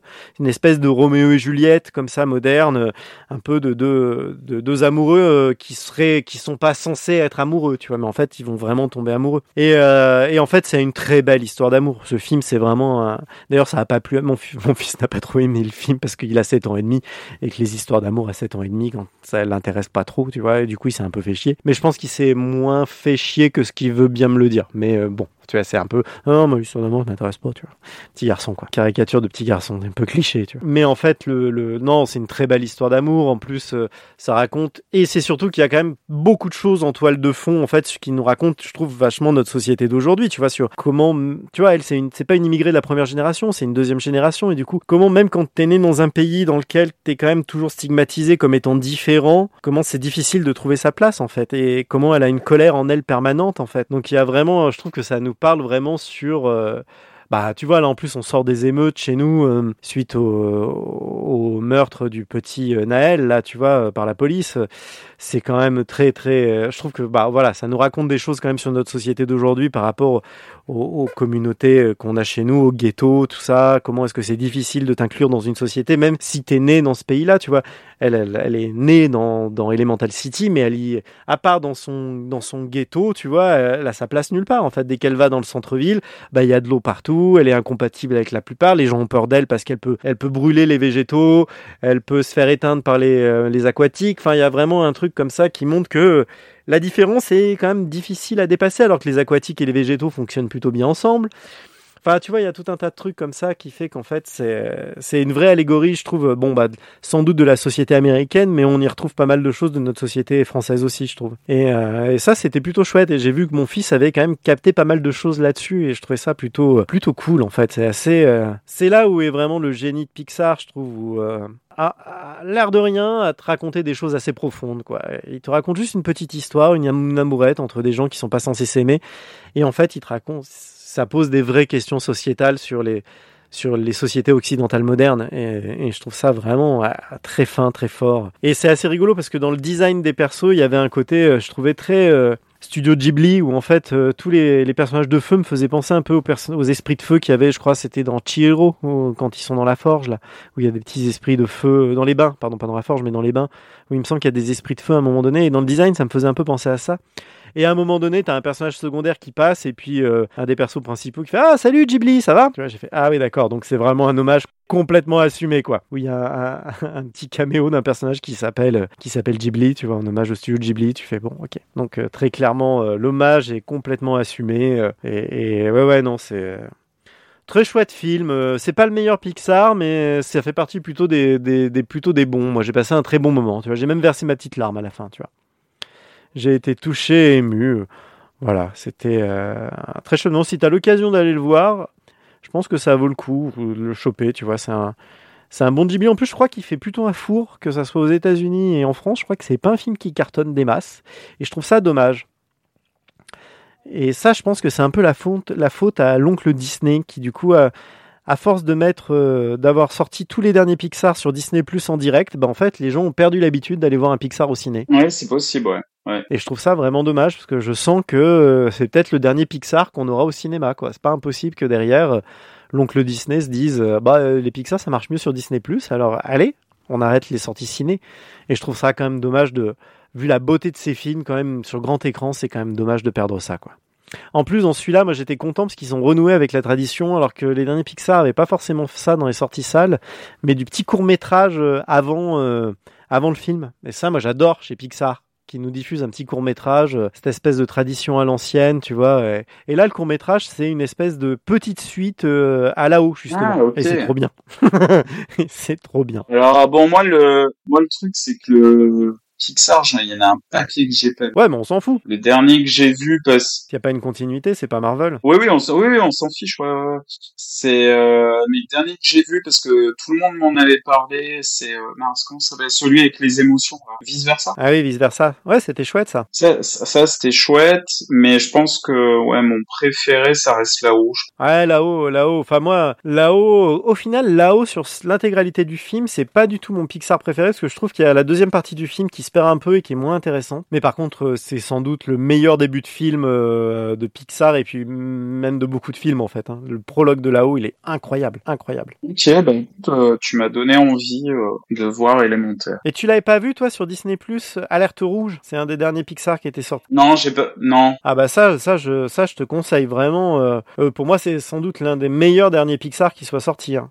Souls était bien aussi. Ok. Mais Alerte Rouge est vraiment super, quoi. C'est euh, c'est l'histoire d'une petite fille qui peut se transformer en panda, qui chope une malédiction dans sa famille, qui peut se transformer en panda roux géant. Et non, mais c'est génial parce qu'en fait, sous une histoire un peu concon comme ça d'une petite fille qui se transforme en panda roux, en fait, ça raconte euh, toute la puberté et pour les ados et surtout pour les filles. Enfin, ça raconte beaucoup de choses. Si le film s'appelle Alerte Rouge, c'est pas pour rien, je pense, tu vois. Ah oui. Ouais, je pense que. J'en dis pas plus parce que le film euh, mérite vraiment d'aller être découvert, mais ouais, si jamais euh, cet été là t'as envie de te faire à un moment donné une petite séance de cinéma euh, un peu chill, tranquille, d'un beau film poétique et rigolo, et ben alerte rouge sur Disney euh, vas-y, vas-y, c'est du bon, hein. C'est vraiment du bon. Voilà. Et toi, t'as un dernier truc à nous parler, je crois quelque chose un peu, euh, un peu un truc récurrent dans notre podcast que tu as enfin parcouru enfin parcouru ton Twin Peaks saison 3 à toi, un jeu vidéo qui était sorti euh, Bah oui, parce que euh, parce que moi, je tiens mes moi je tiens mes promesses, tu vois. Ah mais attends, moi j'ai dit pour l'automne. Je, je tiendrai, je vais, te- je, je, je- ouais, on peut pas dire pour l'instant, je suis pas en retard. Ah ouais. Non, je rigole. On avait dit à l'automne. Oui, bah effectivement, j'ai enfin joué et, et terminé The Last of Us 2. Ah, The Last of Us Part 2. Hmm. I know you wish things were different.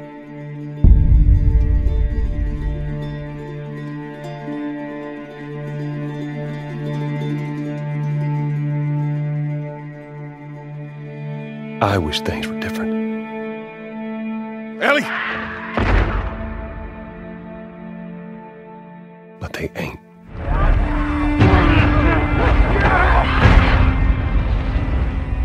Please stop.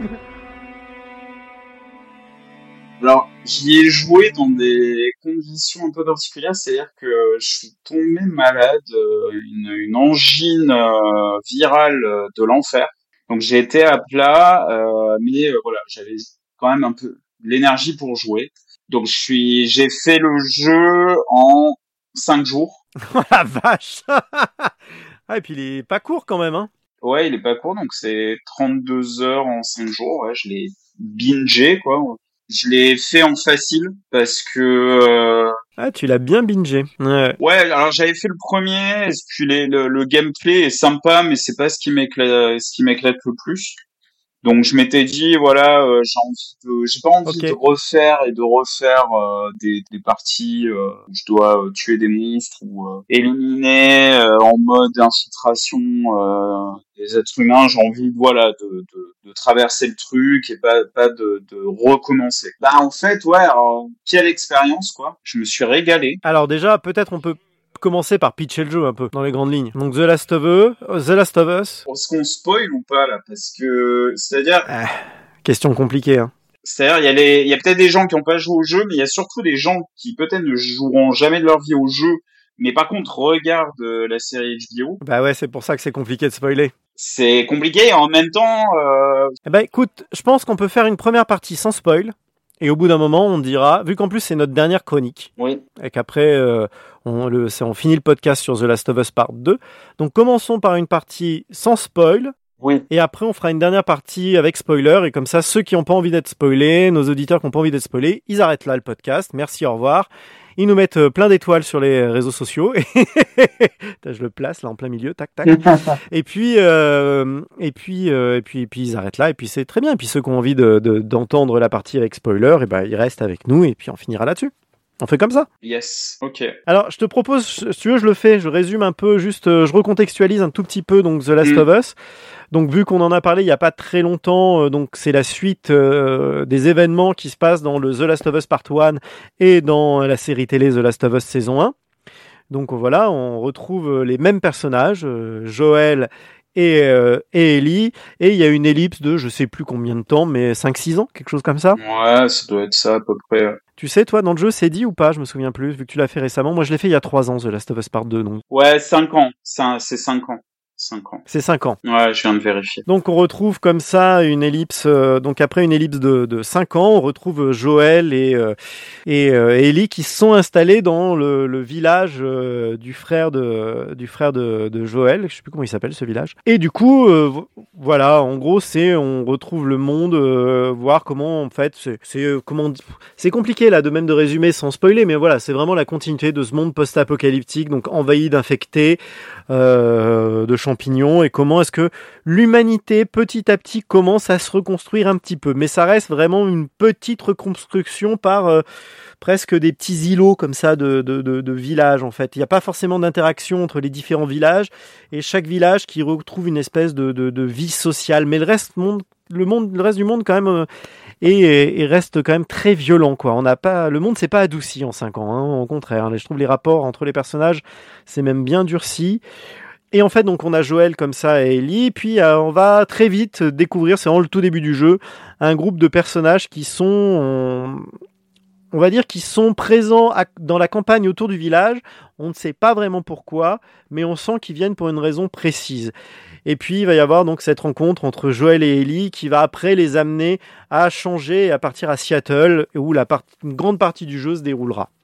Voilà, et où Ellie va par et Ellie et Joël vont partir euh, dans une quête euh, avec plein d'autres personnages, des nouveaux, pas mal de nouveaux PNJ euh, qu'on va découvrir euh, et assez haut en couleur pour certains. Voilà en gros le pitch de la saison 2. Là où on en est au début de, de The Last of Us saison 2. C'est dur, hein, de, partie 2, de pas spoiler. Hein. Alors déjà, niveau technique, euh, le jeu est magnifique. Enfin, vraiment, j'ai été euh, éberlué. Alors que c'est un jeu PS4, hein. Et c'est un jeu PS4. c'est pas un jeu PS5. C'est hallucinant. Enfin, la direction artistique, euh, moi, elle m'a mise euh, vraiment sur le cul.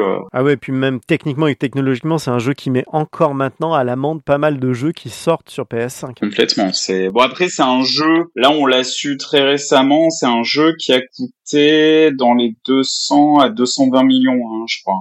C'est le budget d'un blockbuster de ciné. Ouais, c'est ma boule. Ouais, enfin pour un jeu vidéo au final, c'est pas si étonnant. Hein. Enfin, je veux dire, euh, moi ça m'aurait pas étonné qu'il coûte même plus cher que ça. hein. Et alors, c'est, alors, je, non, je sais pas par où commencer, sachant par rapport à cette histoire de spoiler, c'est très compliqué. Bah peut-être ton ressenti, c'est-à-dire sans parler de trucs d'histoire un peu. Tu vois, tu me parlais toi de par exemple de l'ambiance globale du jeu qui t'a vachement marqué quand on en Ouais. discutait en off. Alors, qu'est-ce qui me reste euh, de ce jeu après y avoir joué En fait, c'est pas les personnages, c'est pas l'histoire, même si, euh, enfin, quand je dis il me reste rien, c'est faux. C'est, mais ce que je garde en fait, euh, c'est c'est l'ambiance. C'est vraiment le, le, je trouve qu'au au niveau euh, du, comment on appelle ça? Je sais pas, le, le des décors. C'est-à-dire Le narrative design? le narrative design. Euh, pas le non le na- ne- pas l'environnement, le plutôt le, l'en- le- la narration environnementale peut-être. La narration environnementale, ouais, c'est. C'est-à-dire qu'il y a un boulot, mais le boulot de malade, quoi. C'est-à-dire dans chaque pièce dans laquelle tu rentres, si, alors j'ai pas euh, le temps pour chaque pièce parce que alors là tu t'en finis pas, mais tu comprends euh, de manière euh, subliminale euh, l'histoire euh, de, de, de la famille ou des gens qui ont habité par par des trucs, par un poster, par euh, par des traces de sang sur un mur, par enfin et chaque pièce est vraiment différente, chaque maison est différente.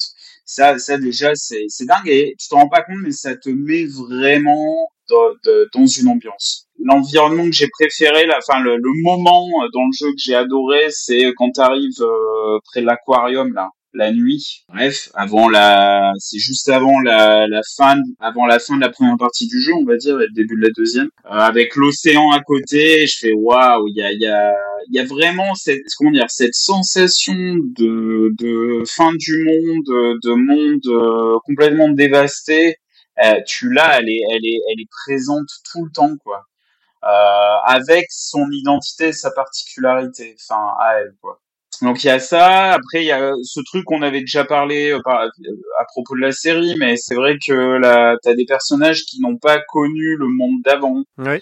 Euh, bah, comme Ellie ou euh, Pas tous les tous sa les copine, jeunes. là, Ouais qui- ouais Dina ouais. Dina, ouais. Tous les persos en fait qui sont de la même génération qu'Ellie quoi. Tous les jeunes gens de, de ce monde-là. ouais. Voilà, petit détail qui renforce la crédibilité et qui te pose des questions. Tu dis mais ouais, elles, elles ont pas connu notre monde en fait. Euh, Qu'est-ce que c'est de d'être né et de grandir dans ce monde qui qui alors qui est d'une violence? Et alors là, la violence, il y a la violence du, du- de l'univers, mais le jeu pour moi c'est le le jeu le plus euh, violent auquel j'ai joué, vraiment. Et pourtant, j'ai fait les, et pourtant, j'ai fait Manhunt, à- les deux Manhunt à l'époque. hein. Mais là, Ah oui. euh, Manhunt. Ouais, mais la, la grosse différence, c'est que Manhunt, il y a quand même un côté violence cartoon, un peu, oui. alors que là, la violence, elle est vraiment, mais vraiment très sèche, quoi. C'est, waouh.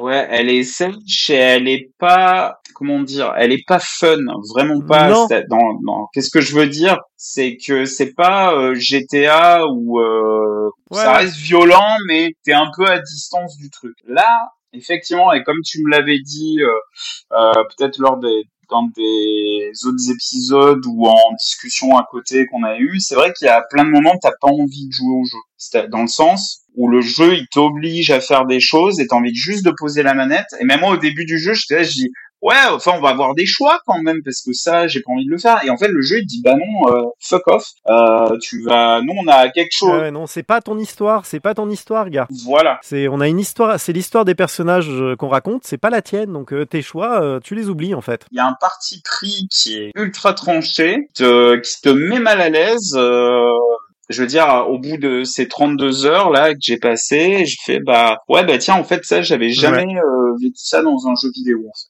En fait, moi, pour moi, The Last of Us m'a provoqué, tu veux, la même claque que Silent Hill 2 à l'époque. Ok. Dans le sens où c'est un jeu où d'un coup tu te dis ah putain ça j'avais jamais euh, j'avais jamais vécu ça avant. Tu vois, on a ce genre de truc en fait où c'est une vraie claque quoi, une vraie claque. The Last of Us 1 était vraiment très bien. Enfin, c'était vraiment un grand jeu, mais pour moi, The Last of Us 2 est, un, est vraiment trois crans au-dessus. On est face à... Là, pour le coup, on dépasse, pour moi, euh, un jeu comme The Last of Us, ben, un peu comme Breath of the Wild, c'est des jeux qui, d'un coup, à un moment donné, dépassent euh, leur médium, en fait. D'un coup, ça devient des jeux, des espèces d'œuvres, en fait. C'est juste des œuvres, en fait, qui, qui, qui, à un moment donné, devient, pour moi, des œuvres instantanément classiques, comme, par exemple, certains chefs-d'œuvre de la littérature ou certains grands films du cinéma. C'est des œuvres qui, qui marquent un médium et qui dépassent leur médium pour... euh, et qui te t'en sort pas t'en sors pas indemne quoi enfin vraiment euh, et, toi d'ailleurs quand on avait fait le podcast quand on avait fait le podcast sur la série euh, The Last of Us là tu me disais est-ce que du fait qu'on n'ait pas le choix est-ce que c'est pas un peu tu me disais tu me demandais si c'était pas un peu de la manip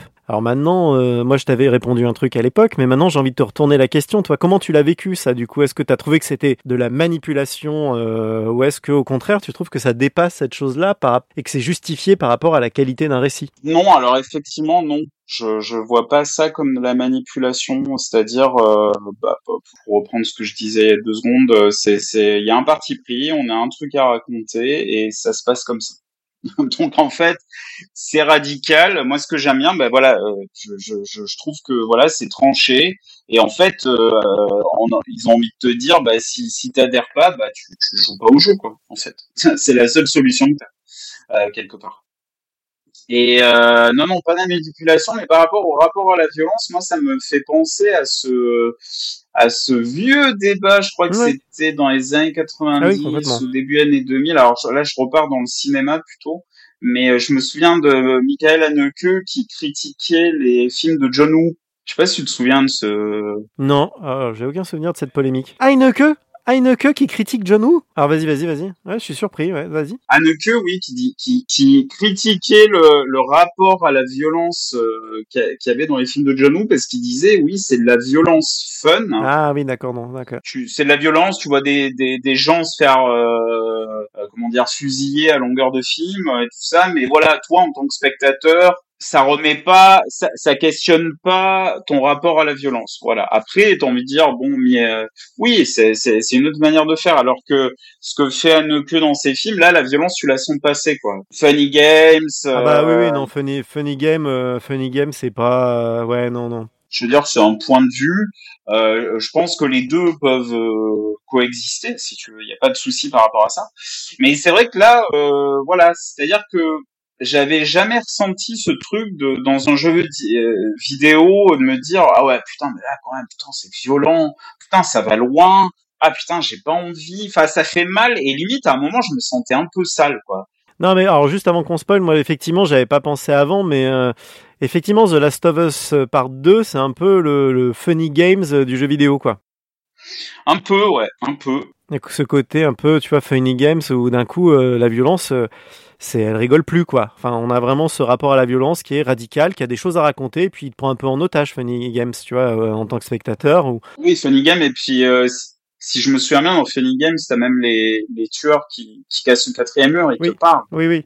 Et donc ça, ça questionnait ce truc-là. Bon, alors je l'ai pas, je l'ai pas revu depuis, je l'ai pas revu depuis très longtemps, mais oui, oui, je crois qu'il y a ça, ouais, ouais. Il y a, il y a un truc comme ça où en fait, euh, et je trouvais intéressant, ça questionne vraiment le rapport à la violence qu'on peut avoir. Euh, alors par rapport au cinéma, mais là dans un jeu vidéo, j'avais jamais vu ça. Voilà. Alors j'ai pas joué à tous les jeux vidéo, il y a peut-être d'autres jeux qui font ça. Euh, je sais pas, toi, il y a des trucs qui te viennent comme ça, euh, où ça, ça, ça questionne le rapport euh, à la violence? Ouais, la violence, le fait de tuer des, des personnages, Je, sais pas, là, y a rien qui me vient. Non, bah pas trop. Après, il y avait, il y a des jeux qu'on qu'on tenté très maladroitement de faire ça, mais qui s'étaient complètement ratés. Tu vois, genre dans dans GTA V, la scène de la torture, tu vois, qui essaye de, de te questionner un peu là-dessus, mais c'était pas du tout au même niveau. Enfin, je veux dire, là, GTA 5, c'était presque anecdotique, ça avait fait un peu débat, mais euh, bon. Et puis t'avais eu aussi euh, Call of Duty 2, euh, Modern Warfare 2, qui avait avec la scène de l'aéroport où tu peux. Ah oui, la, la, la fameuse scène des otages là. Il t'incite à buter les. T'es dans un aéroport russe, si je me souviens bien, et puis t'as plein de civils et, et il t'incite à buter tout le monde, mais t'es pas du. Si tu tires pas, en fait, le jeu continue quand même. T'es pas du tout obligé de le faire. Si le seul jeu qui va aussi loin, presque aussi loin dans le euh, dans le rapport à la violence. Ah, Spec Ops? Ouais, voilà, Spec Ops The Line. Ah ouais, mais j'ai jamais fait. Mais d'ailleurs, c'est un que peu. Le ah ouais, moi je l'ai hein, sur PlayStation 3 là. C'est euh... c'est euh, sur Xbox. Je l'avais racheté sur Xbox, je crois. Et euh, ouais ouais non, c'est euh, très très bien ça. Spec Ops, c'est en jeu de guerre, c'est sans doute le meilleur jeu de guerre de, de tous les temps. Parce que d'un coup, c'est pas juste ouais la guerre c'est cool. D'un coup, non, la guerre c'est pas cool. Et le jeu il assume ce parti pris de la guerre c'est pas cool. Ce qui est d'ailleurs euh, Spec Ops, un petit miracle, hein, parce que c'est un studio très moyen qui a repris une licence très moyenne et qui en a fait un chef-d'œuvre. Et derrière, ils ont fait que de la merde, ce studio. Donc euh, c'est un peu un accident de parcours pour le studio, mais quel grand jeu. Tu veux qu'on passe à la partie euh, avec spoiler? Allons-y. Attention, à partir de maintenant, on spoil. Alors vas-y. Euh, alors déjà, oui, on parlait de ça, c'est-à-dire qu'une des particularités du jeu, c'est qu'on incarne, on joue euh, deux personnages différents. Donc on joue Ellie. Ah, on joue Joël? Au début, on joue Joël, on joue pas Ellie tout de suite. On joue pas Ellie tout de suite, je crois. Je sais plus dans quel ordre ça se passe, mais au début, on, très vite, on va passer entre trois persos. On a Ellie, on a Abby, qui est un nouveau perso, et on a Joël. On joue Joël, ouais. Parce qu'il y a tout le sauvetage de Abby où on joue Joël. Et je sais plus si on commence par Joël ou si on commence par Ellie, ça je me souviens plus. Euh, C'est-à-dire que on incarne euh, Ellie, après on incarne euh, Abby, qui est un nouveau personnage, et on sait qui on sait pas qui elle est, on sait pas ce qu'elle fout là, on sait qu'elle cherche quelqu'un au début. On apprendra euh, assez rapidement, on comprendra rapidement que c'est euh, c'est Joël. elle rencontre Joël. Joël et Tommy sont ensemble et ils l'aident parce qu'elle est, bah, il y a une une rame, une marée d'infectés et tout ça. Et au bout d'une heure de jeu, en fait, on comprend que Abby a un énorme euh, grief, un truc à, à régler avec Joël, et en fait, elle assassine euh, Joël, et d'une manière assez euh, violente, salement avec un club de golf, euh, sous les yeux d'Ellie, sous les yeux d'Ellie qui s'inquiétait pour Joël parce qu'il n'était pas rentré, donc elle, est, elle était partie à sa, à sa, à sa recherche. Et donc là, déjà, premier choc, tu fais, hey, euh, qu'est-ce qui se passe là? Au bout d'une heure de jeu, le personnage... Ah, et puis salement, hein. c'est d'une violence. Elle te bute toi, c'est le personnage que tu as joué dans le premier, que tu as rejoint un peu dans le second, et bam, il se fait mais défoncer. Mais euh... Oui, et puis c'est surtout métaphoriquement, en plus, Joël, c'était ton avatar du premier. Donc métaphoriquement, elle te bute toi. Déjà, la première scène, je fais waouh ah ouais, ça rigole pas. Et ensuite, euh, donc pour résumer, euh, c'est que Ellie bah, veut se venger de, de Abby Et donc on, est là à se dire mais mais c'est qui cet habit? Qu'est-ce qui se passe? Pourquoi pendant pendant assez longtemps? Et euh, du coup on va jouer pendant à peu près 15 heures Ellie à la poursuite d'Abby jusqu'à ce que bah, les deux se rencontrent à nouveau. Mais là déjà, attends, déjà euh, pendant pendant pendant toutes les pendant les 15 heures où tu joues Ellie, il s'en passe des choses quand même. Parce que quand même, moi, je trouve que c'est là où c'est quand même, faut pas aller trop vite parce que tu vois, déjà là, narrativement, c'est plus la même Ellie que dans le premier. On voit très vite qu'elle a vrillé, quoi, et qu'elle vrille de plus en plus. On voit vraiment une psyché fragilisée qui se brise de plus en plus sous notre contrôle et euh, et, euh, et dans nos mains, et on peut rien y faire. Et déjà, il y a un rapport hyper empathique avec Ellie où on la voit s'enfoncer dans une spirale infernale et on n'arrive pas et on peut pas en tant que joueur la tirer de là. Et ça nous met dans un sentiment d'impuissance par rapport à ça, parce que vraiment, Ellie, ça devient une espèce de machine à tuer, ça devient une espèce de monstre sans pitié. Et pour venger Joël, mais elle l'assassine je sais pas combien de personnes en fait, elle en bute un paquet. Et c'est là où le jeu je trouvais quand même vraiment fort dans le rapport à la violence par rapport aux autres, c'est que là, tous les personnages qu'elle bute, ils ont un nom et ils sont nommés. C'est-à-dire que quand il y a des escouades qui te cherchent, parce que t'entends Otoki qui disent attends, il y a il y a des intrus dans notre dans le secteur, euh, il y a une espèce de cinglé qui nous bute tous là, c'est hyper dangereux. Faites gaffe les gars, faites gaffe. Hein, Marlène, tu fais gaffe, hein, tes enfants ils comptent sur toi. Tu vois, ils rajoutent des petits éléments comme ça de manière hyper naturelle. En fait, le nom des chiens, le nom des, des persos, le fait qu'ils ont des familles, qui est machin, et ce qui fait que quand tu les butes, tu sais que tu butes. T'as l'impression presque de buter des, des... c'est des gens qui ont une histoire. C'est pas juste des, des PNJ lambda comme dans Uncharted, un autre jeu du même studio où là, tu, tu, tu décimes dans une partie du jeu, tu décimes la moitié du Panama et t'en as rien à foutre parce que c'est des, c'est des no-name, euh, ils ont pas de nom, c'est des, tu sais que très bien que c'est juste des PNJ, des avatars, ou que ça a aucune incidence. Là, déjà, ça te met dans un malaise au bout d'un moment où tu te dis, mais, euh, Qu'est-ce que je suis en train de faire là? Pourquoi En fait, tous les persos, là, ils ont des noms, des machins. Ça te met dans un rapport à la violence qui est déjà différent, quoi. Je trouve qui, qui déjà et déjà, tu vois, avant d'arriver au grand schisme du milieu, t'as quand même deux, trois scènes, tu vois, la scène de l'hôpital où t'as Ellie qui, qui essaye de retrouver vraiment Abby et du coup qui euh, sait qu'il y a une partenaire d'Abby qui dirige, qui s'occupe de, des blessés, tu vois, c'est pas, c'est pas quelqu'un de méchant, c'est quelqu'un qui aide les gens, les gens blessés, qui soigne les gens. Et Ellie se retrouve après en tête à tête avec elle. Et Ellie lui dit où elle est, dis-moi où elle est, où elle est, dis-moi où elle est. Et l'autre lui fait, mais je sais pas où elle est, ou je sais plus quoi, enfin où elle essaye de la protéger, je me rappelle plus exactement comment c'est écrit. Et en fait, tu vois bien que c'est une bonne personne qui essaye juste de sauver euh, sa pote. Et, et, et Ellie, là, l'assassine froidement. Et là, c'est le premier moment où moi, j'ai posé la manette. Parce que tu as un moment donné, il t'oblige à appuyer sur un bouton pour assassiner euh, la meuf de l'hôpital.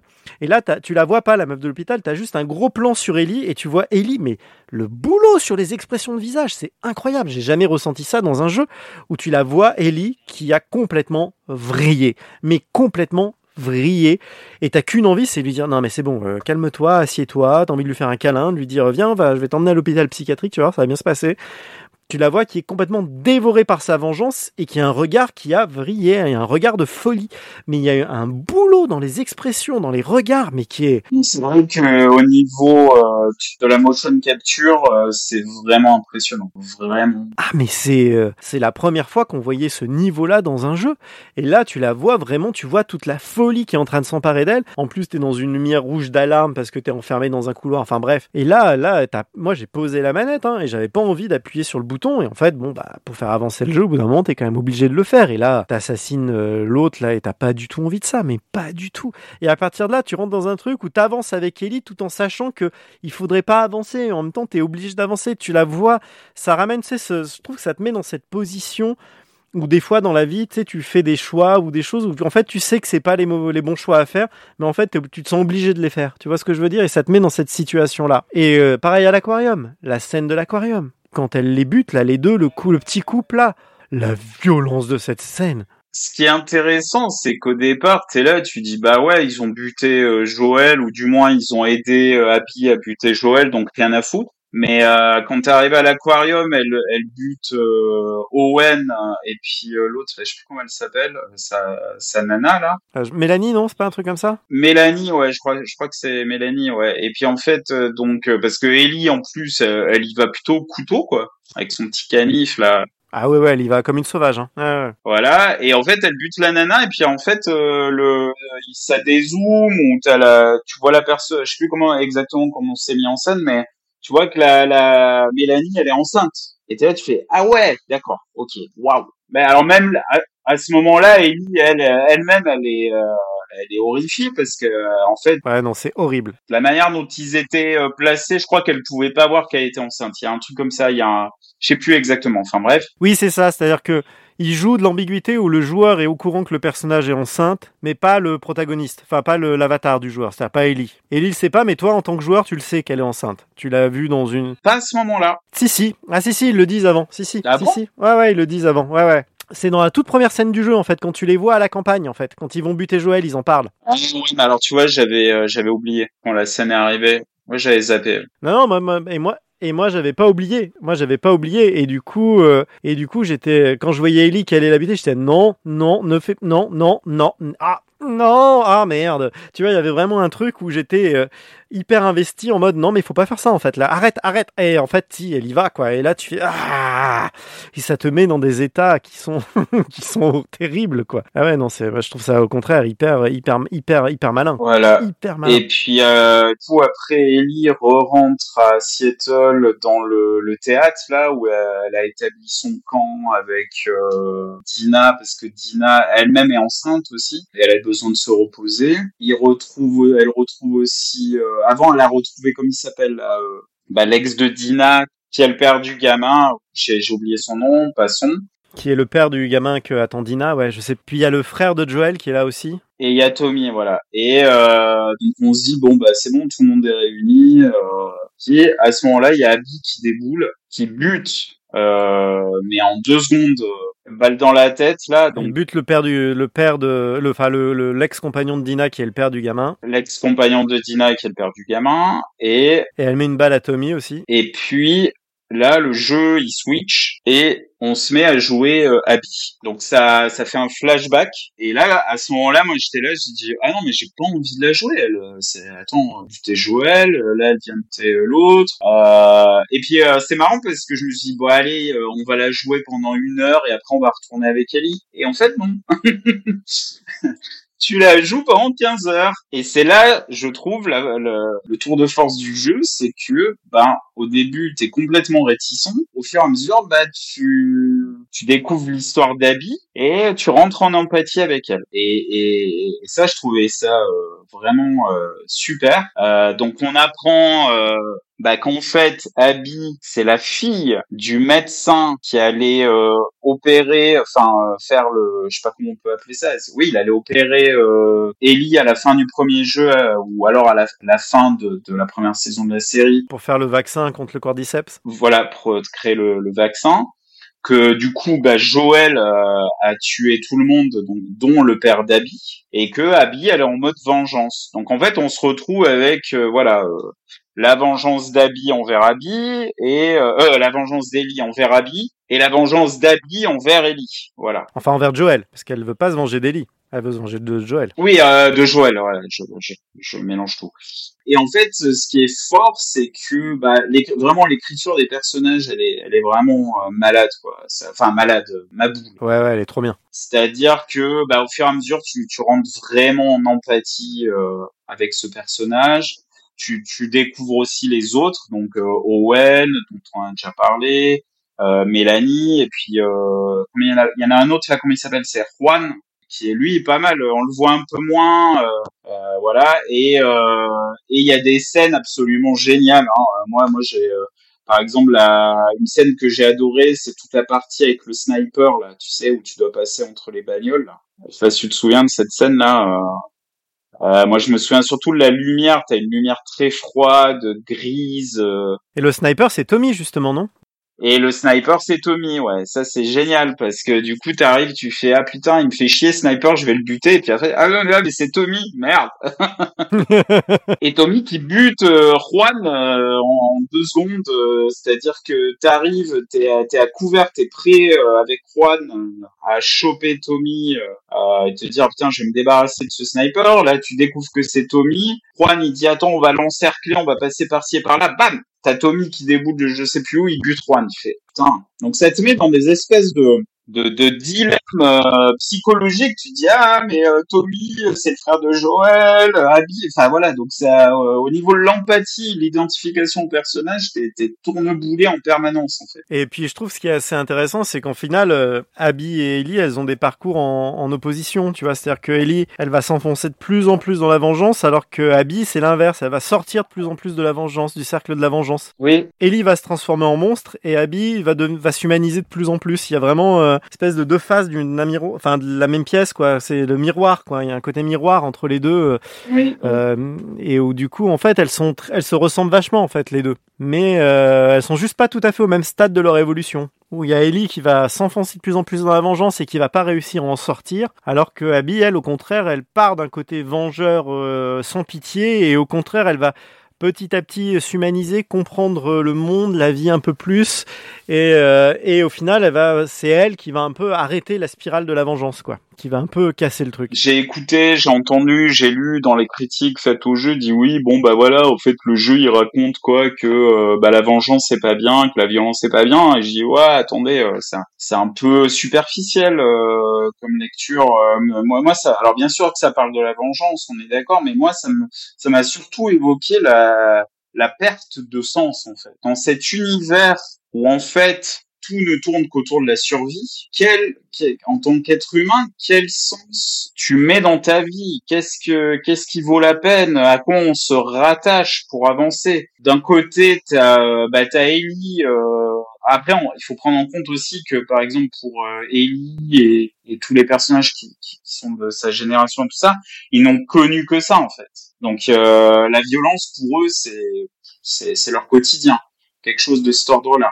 Ouais. Et euh, parce qu'à un moment, moi, Oui, et puis c'est, c'est un monde où l'étranger est un danger. exactement, euh, l'étranger est un est un danger euh, potentiel. Je crois, je crois que c'est vers la fin du jeu hein, où je me dis, mais ah, est-ce qu'à un moment il y a un des personnages qui va parler du sens? Et, euh, et je crois que c'est Ellie qui en parle. C'est-à-dire voilà, donc il y a cette histoire de sens. Donc on la trouve dans, bah je vais me venger quoi. Au moins ça me donne un but dans ma vie. J'ai quelque chose à faire. Il y a quelque chose comme ça. Ouais, il y a un objectif, ouais. Hmm. il y a un objectif. Donc on arrive euh, déjà il y a ce, ce premier combat là quand on raccorde les deux histoires, c'est-à-dire que au bout de je sais plus combien d'heures avec Abby, on revient euh, dans la, la scène dans le théâtre et là on joue Abby et le et le boss entre guillemets euh, c'est c'est Ellie. Et là, mais qu'est-ce qu'elle est flippante, Ellie Ah ouais, Ellie elle est méga flippante, c'est c'est une machine de guerre euh, Ah ouais, le combat là contre Ellie, il est mais euh, oh, d'une violence. Enfin, elle, te fait flipper, Ellie, quoi. C'est, c'est Ouais. pire que c'est pire que le pire des, des zombies de l'univers, quoi. Voilà, exactement. Donc t'es t'es encore là, t'es mal à l'aise. Tu dis non, j'ai pas envie de faire ce combat, j'ai j'ai pas envie. Et puis ça se fait. euh, du coup, Ellie se fait euh, bien défoncer par Abby, hein, si je me souviens bien. Ouais, mais Abby l'épargne. Abby l'épargne, voilà. Parce que comme tu disais, euh, ouais, précédemment, Abby, euh, à un moment, elle, on, on sent que non, mais il y en a marre de la violence. Elle aspire à autre chose. Et du coup, il y a T'as tué mes potes, j'ai tué tes potes. Si on a, ça serait peut-être bien d'arrêter là parce que ça n'a plus de sens. Bah oui, c'est c'est comme les les les vendetta corse ou, ou de la mafia italienne, c'est-à-dire qu'au bout d'un moment, euh, pff, c'est quoi le but? C'est de d'éradiquer tout le monde, tu vois Ça ça ça, ça devient absurde.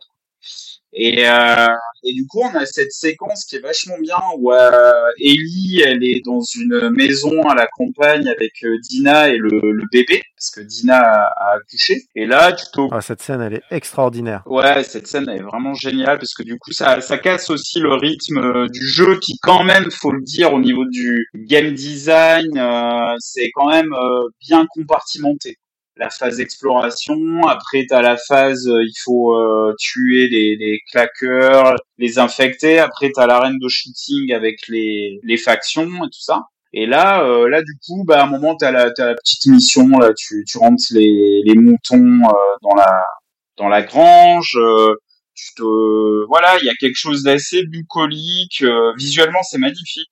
Il est, il est, il est vraiment un cas. Enfin, il, a, il existe vraiment cet endroit. Il a, il il incarné. Je trouve. Ouais, et puis pour Ellie, ça raconte un truc où elle, t'as l'impression euh, qu'elle retrouve un peu de calme dans sa vie, en fait. Oui, c'est ça. Et moi, je croyais que là, ça allait être la, la fin du jeu. Bon, mais c'est bon, euh, tout rentre dans l'ordre. Et puis en fait, sauf que. C'est mal connaître les développeurs de chez Naughty Dog, dis donc.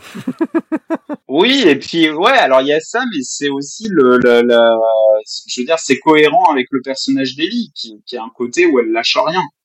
Et en fait, elle, euh, elle, elle, se dit non, non, il faut que. Ah oui, non, c'est qu'il y a aussi, il faut pas oublier, c'est qu'il y a Tommy qui, qui vient les voir, et c'est lui qui fout la merde d'une certaine manière. Ah bah complètement, et parce qu'au final, c'est lui qui arrive pas à lâcher la vengeance. C'est lui qui arrive pas à lâcher. Il lui dit, euh, écoute, euh, en fait, euh, Abby, j'ai des infos, je sais qu'elle est en Californie, voilà, tu peux aller la retrouver, machin. Et puis du coup, ça, ça, ça met le, le poison dans le truc, quoi. Ouais, et puis c'est surtout parce que Ellie lui dit non mais c'est bon, euh, moi j'arrête. Elle avait un peu fait le deuil de la vengeance. Oui. Et puis c'est lui qui lui dit mais tu comment ça t'abandonnes Joël, tu peux pas faire ça. Tu vois, il lui, il lui... parce qu'en plus il joue sur la corde sensible parce qu'en plus quand Joël est mort, euh, Ellie et Joël étaient un peu en froid, ils s'étaient engueulés tout ça et du coup il y a un truc, il oui. y a un truc pas réglé entre Ellie et Joël. Et du coup, euh, Ellie, elle porte ce regret-là en elle, du fait que Joel soit mort trop tôt. Il lui, il lui fait, euh, il fait carrément du, du, chantage affectif. Il dit, je crois même qu'il lui dit, euh, non mais t'avais promis, euh, il faut que tu le fasses. Et puis du coup, bon bref. Et du coup là, on est dans la dernière partie du jeu. Et puis Ellie repart à la chasse d'Abby. Puis à même là en tant que joueur, t'es là, tu te dis mais ah, t'as, une fatigue. Alors pas une fatigue du jeu, mais tu dis putain mais ça va s'arrêter quand cette histoire là arrêtez quoi. Va faire autre chose Ellie. Enfin moi ça m'a un peu énervé contre le personnage tu vois. Tu dis mais putain lâche la faire quoi. Et euh, là donc on part en Californie et euh, les, les décors sont complètement différents. Alors après non t'as Ellie qui part et on, on revient sur Abby en fait il me semble. Oui. Oui, oui, il y a un petit truc sur Abby, ouais. Et Ali, euh, Abby qui, euh, qui, qui, qui recherche en fait, et d'ailleurs ça, ça pourrait être euh, une piste, euh, s'ils font un, un, un, Last of Us 3, ils pourraient partir sur cette piste. C'est-à-dire que Abby, elle recherche euh, des anciens membres des Lucioles, et elle tombe euh, dans une maison, là elle arrive dans une maison, et qui, qui était apparemment un des comment dire des relais parce qu'il y a une radio euh, à l'intérieur un des relais de communication euh, des lucioles et en fait elle apprend elle, elle arrive à rentrer en communication avec euh, quelqu'un des lucioles qui lui dit mais en fait on a on est en train de de réunir toutes les factions des lucioles tous les membres les anciens membres qui sont disséminés dans tous les États-Unis et on se retrouve à tel endroit j'ai oublié le nom de la ville. La dernière partie du jeu se passe à Santa Barbara. Ouais, Santa Barbara. Euh... Bah, au moment où elle sort de la, de la maison et que et d'ailleurs il faut euh, oui aussi euh, dire qu'elle est accompagnée là euh, du garçon dont j'ai oublié le nom aussi. voilà que qui tu es en train de lève. Lève voilà qui est un super personnage d'ailleurs euh, lève et puis euh, et euh, sa sœur aussi la croise Yara. Yara voilà qu'on croise dans la deuxième partie du jeu. Et en fait ils sortent de la maison et ils sont capturés par des un groupuscule une faction et après on repasse sur Ellie et Ellie donc part sur les traces d'Abby elle retrouve la faction. Et là en fait elle elle délivre Abby. Abby qui est méconnaissable qui a perdu, euh, je sais pas, au moins 20 kilos. Alors, euh, puis, ouais, moi j'ai beaucoup aimé aussi ce truc. J'en ai pas parlé avec Abby, le fait qu'elle soit méga musclée. Là, je trouvais ça intéressant. Ouais. C'est pas du, c'est pas du tout une pin-up euh, habituelle de jeux vidéo, quoi. Enfin, je veux dire, ah elle, ouais, a, des non, bras de, tout, elle a des bras euh. de camionneur, euh, elle est un peu bourrine. euh, ouais, mais elle est super. La nana, elle est tankée, quoi. Et là, quand euh, Ellie la retrouve, elle a déjà, on lui a coupé les cheveux. Euh, tu sens qu'on l'a, on, peut-être même on l'a dû la raser. Enfin, tu vois, ça rappelle les, des, des trucs dégueux de la Seconde Guerre mondiale. Ouais, ouais, je crois qu'elle a le crâne rasé, ouais. Qu'elle est, elle a perdu du muscle, et puis qu'elle est complètement à garde. Et puis là, on arrive au fameux combat final où Ellie, euh, allez, il faut qu'on règle nos comptes. Et puis, et là, pareil, et là, j'ai fait, ah non, putain. J'ai pas envie. J'ai pas envie, putain. Laisse-la tranquille. Et puis même Abby, je crois qu'elle lui dit, euh, lui dit non mais. Euh... Et t'as ce combat final qui est euh, qui est très éprouvant. Ah ouais, ouais. Moi, j'en pouvais plus. Hein. Qui est d'une violence aussi. Bon après, il y a un petit côté. Tu dis bon, les nanas, elles s'en foutent plein la gueule au niveau euh, à coups de couteau, des coups de tête, des, des coups de poing dans la gueule, elles sont toujours debout, il y a un petit côté, tu fais ouais, c'est pas très réaliste, mais on s'en fiche. Mais par contre, voilà, ce combat, euh, voilà, moi, il m'a vraiment marqué parce que t'as, tu t'as, vraiment pas envie de le faire. T'as- mal, t'as mal pour les deux personnages. T'as, et à ce moment-là du jeu, t'as, moi en tout cas, je sais pas si c'est le cas pour tout le monde, si c'était le cas pour toi, mais t'es, t'es en empathie avec les deux personnages. T'es plus dans ce truc. T'as voyagé avec ces deux personnages. J'en étais plus à me dire, euh, ouais, cette connaisse d'Abby qui a tué Joël. Non, parce que bah voilà, t'as, tu, tu, tu l'as accompagné, t'as compris son histoire, euh, tu t'es rentré en empathie avec elle, et là tu dis, non mais il y en a marre, faut arrêter là, faut arrêter. Et puis finalement, Ellie euh, lâche le morceau, mais je- alors est-ce qu'elle lâche le morceau? Ah bah non. euh, d'elle-même ou est-ce que c'est parce que Abby euh, là sa merci et puis que c'est Abby qui lâche le morceau je me souviens plus. Enfin bref. Et Abby repart avec Lev euh, en barque si je me souviens bien. Et, euh, et là on arrive à la fin du jeu où, euh, où en fait Abby re- euh, Ellie Ellie rentre chez elle. Elle rentre à la ferme où elle habitait avec Dina et le bébé. Et en fait euh, la maison est vide. Enfin il reste que les affaires euh, d'Ellie et euh, ça et je trouvais que c'était un des moments les plus forts du jeu. Le fait que tu rentres dans cette maison qui est vide c'est je trouvais ça mais d'une tristesse et d'une violence euh, juste et, et c'est simple comme effet en même temps et en même temps t'es là tu dis euh, moi j'étais là je dis bah ouais Ellie euh, tu, tu vois là avec ta vengeance à la con euh, t'aurais pu avoir une belle vie euh, tu sais t'as- t'as- ça te met euh, dans- vraiment dans des trucs euh, tu, tu et, et c'est là où je trouve que le jeu il marche vraiment bien quoi. Puis t'arrives euh, à- t'as- attends je, je, je termine t'arrives à la fin de ce truc où tu dis euh, ouais mais c'est au final c'est quoi le le sens enfin par rapport au personnage je dis mais qu'est-ce que vous qu'est-ce que vous cherchiez au final? C'était quoi? Ouais ouais tu vas te venger. Ok t'aurais buté Abby.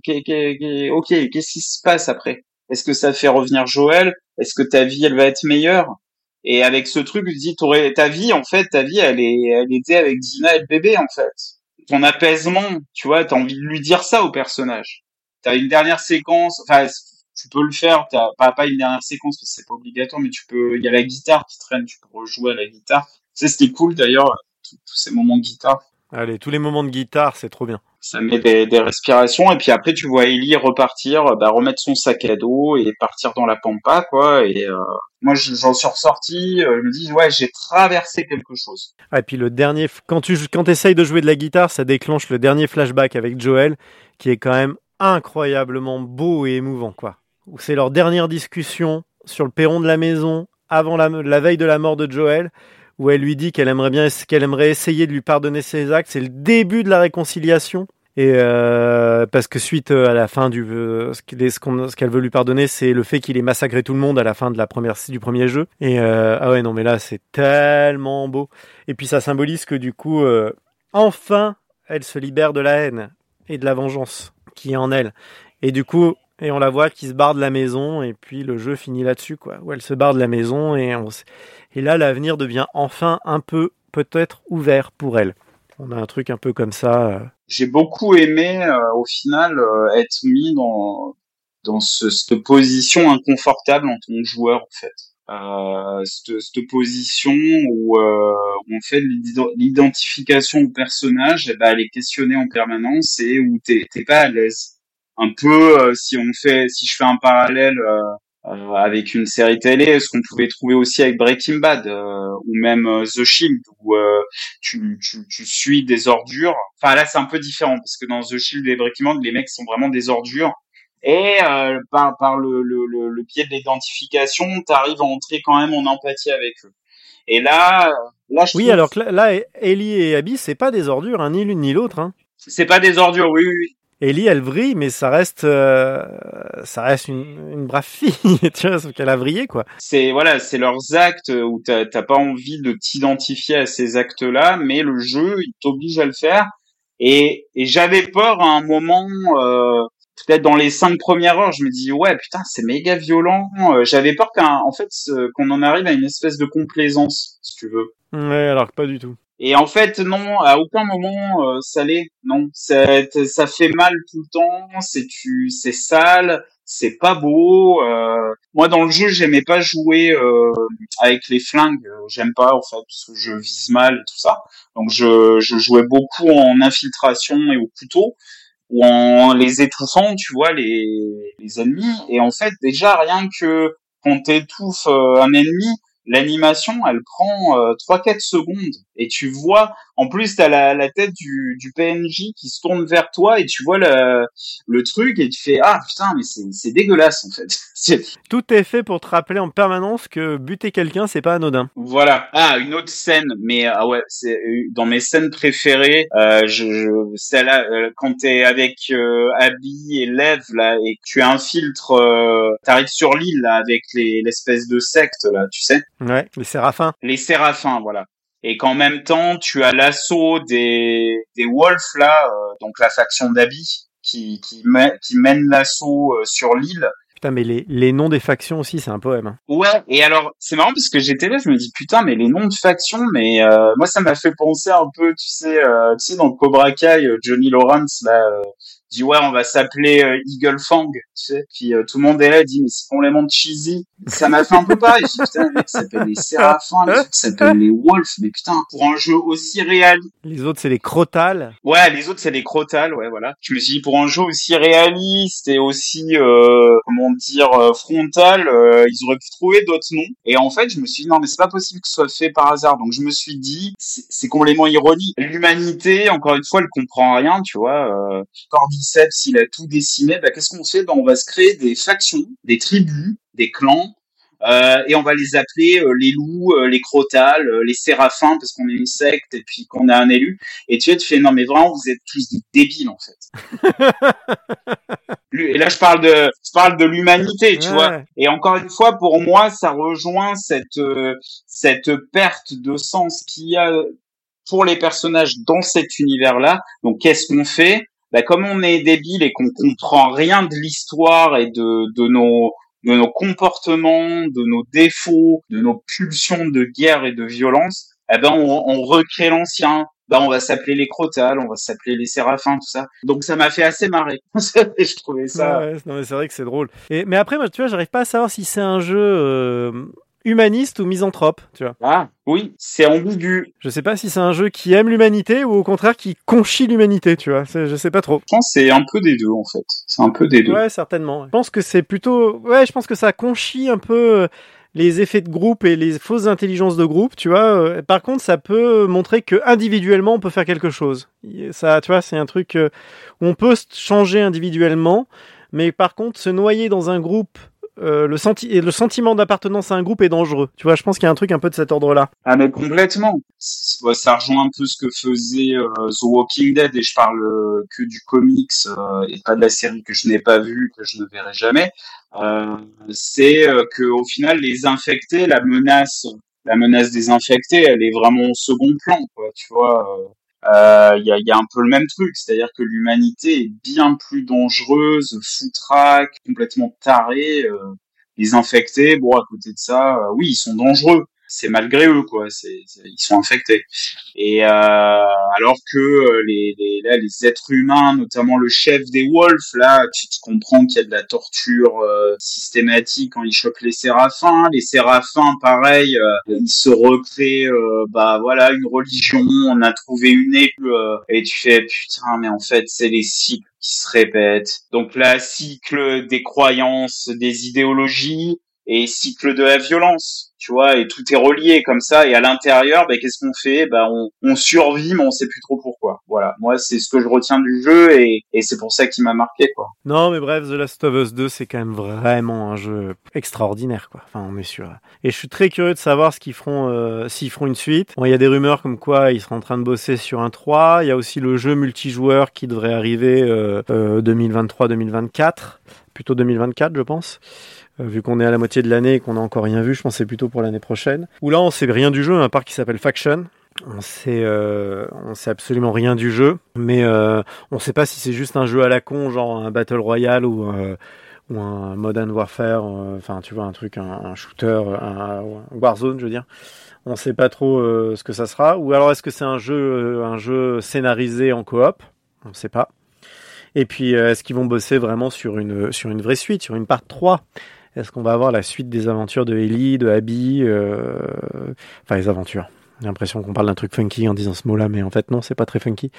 Mais la suite de, la vie de ces personnages-là. Moi, j'imaginerais bien, tu vois, un, jeu avec une, une prochaine partie, ça soit une ellipse genre de 20 ans, et qu'on suive en fait euh, Gigi, le fils de Dina, Ah et que- oui. et qu'au fur et à mesure de l'aventure, il recroise Ellie, tu vois, il retrouve Ellie. euh, Ellie qui est beaucoup plus vieille. Ouais, ouais, ça pourrait être bien. ça. Ouais, voilà, tu vois, qu'on a une élite 40 balais, euh, voir comment elle a évolué sur 20 ans, toute seule, tu vois, une espèce d'ermite euh, qui vit reclus, toute seule, qui a peur du fait qu'elle ait tout détruit autour d'elle, qui ait peur de se remélanger avec d'autres gens. euh, Peut-être qu'on a une Nabi et une élève qui ont qui ont bougé aussi, qu'on les recroise, tu vois. Bon, après ça c'est mon fantasme de geek, hein, mais euh, tu vois, qui à la fin du jeu, on est une espèce de team up avec euh, avec Ellie et, Abby, quoi, qui se retrouvent euh, 20 ans plus tard et qui soient obligés de coopérer par rapport à une autre faction peut-être dangereuse ou je sais pas quoi. Et peut-être qu'Ellie au final arrive à aller au, au, au bout du truc ou de se sacrifier pour créer vraiment un vaccin, tu vois, peut-être pour les infecter, tu vois, je sais pas. Et là, ça fermerait la boucle. Mais bon, là c'est dans du fantasme de geek euh, pur, hein, parce qu'il y a vraiment zéro piste sur l'histoire du jeu, sur la suite. Et ils ont dit, euh, les seules déclarations qu'on a, c'est que Naughty Dog, euh, Neil Druckmann, le, showrunner du jeu, euh, a dit, t'as vu d'ailleurs j'ai showrunner maintenant que c'est une série alors que c'est le scénariste et le réalisateur, a dit que euh, il ne ferait une suite que s'ils trouvaient vraiment une très bonne histoire. S'ils n'ont pas une bonne histoire à raconter, ils feront pas de suite. Ils passent en autre chose. Donc j'imagine qu'il doit y avoir des réunions de scénaristes, tu vois, et puis qu'après, euh, s'ils arrivent à trouver un, truc à raconter qui détonne, parce que l'idée c'est d'avoir quand même autre chose à raconter que ce qu'ils ont déjà raconté. L'idée c'est de se renouveler à chaque jeu. S'ils arrivent à trouver une histoire suffisamment différente euh, de ce qu'ils ont déjà raconté, bon, bah, on aura peut-être la chance d'avoir un part 3 qui risque d'être quand même euh, encore bien marquant vu la qualité, l'exigence qu'il y a ce studio au niveau de l'écriture et de la réal. Je pense qu'on risque d'avoir un jeu euh, incroyable. Sachant qu'il y a eu quand même 7 ans entre euh, le premier The Last of Us et la part 2. Du coup, là, ça fait 3 ans qu'est sorti The Last of Us, part 2, donc je pense qu'on l'aura pas tout de suite s'il y a une part 3. Mais c'est bien qu'ils prennent leur temps. Et puis si à chaque fois ils nous mettent une espèce de pavé dans la mare comme ça d'un truc qui fait un peu référence, euh, même si c'est un jeu tous les 10 ans, euh, bon bah écoute, euh, très bien, allez-y, faites-vous plaisir. Bon, bah merci beaucoup Sébastien pour ce moment de digression. Merci à toi Thibaut. Et puis, euh, vous pouvez nous retrouver euh, sur les réseaux sociaux, sur Facebook, sur Twitter. Et puis, vous pouvez aussi nous, si vous avez, un, vous avez envie de nous écrire, vous pouvez nous écrire sur notre adresse Gmail digressioncircus@gmail.com. Vous pouvez nous mettre aussi si vous aimez notre travail. N'hésitez Ah oui, n'hésitez pas. Si vous aimez notre travail, n'hésitez pas aussi à nous mettre des étoiles euh, sur les différentes applications de podcast, que ce soit Spotify, Amazon, euh, euh, Podcast Addict, euh, Apple Podcast, Google Podcast, que sais-je, quelle que soit l'application que vous utilisez, n'hésitez, mettez-nous un peu des étoiles, ça nous permettra de faire connaître notre travail, d'agrandir un peu le cercle de nos auditeurs et de faire connaître notre travail un peu plus large, de manière un peu plus large. Voilà. Eh ben, écoutez, euh, bon été à vous. Je sais pas quand cet épisode sera diffusé parce que j'en ai encore d'autres à monter, à finir de monter. Là, on est, je suis un peu en retard et qu'il y a quand même pas mal de boulot aussi en dehors. euh, voilà. Mais j'espère qu'il sera diffusé avant le mois de septembre, qui va arriver pendant l'été. D'ailleurs, peut-être qu'il arrivera avant le dernier qu'on enregistrera avant, hein, avec Anouk et, et Virgile. Donc on verra dans quel ordre arrivent les podcasts. Peut-être que celui-là, je le diffuserai avant. On verra. Euh, parce qu'il sera peut-être plus simple à monter que celui où on est quatre. On verra. Euh, donc voilà, en tout cas, euh, je pense que cet épisode conclut un peu la, première saison de Digression Circus et qu'on attaquera avec celui d'après la saison 2 qu'on enregistrera euh, début septembre normalement. On commencera à enregistrer en septembre. Voilà, ça sera une saison, je pense, un peu différente où il y aura peut-être un peu moins de d'épisodes de recommandations culturelles et un peu plus d'épisodes comme on a fait avec François Bégodeau, c'est-à-dire un peu plus d'invités et à s'intéresser un peu plus, à digresser et s'intéresser un peu plus à, à, au vide euh, et au travail de nos invités. Voilà. Sans spoiler, je pense qu'on va aborder des univers euh, très différents euh, de littérature, notamment on a des épisodes prévus avec euh, un auteur de, littérature de science-fiction. On a aussi un épisode prévu avec un organisateur de jeux de rôle grandeur nature. Voilà, on va aborder des univers un peu différents et, ça va être l'occasion de bien digresser. Voilà, pour teaser un peu la saison 2. Et bah, bel été à tous nos auditeurs, bel été à toi Sébastien, et puis... Ouais, bel été à toi Thibaut, bel été à tout le monde, et puis au plaisir de vous retrouver pour la prochaine saison. On se retrouve très très vite pour de nouvelles digressions. Ciao Yes, ciao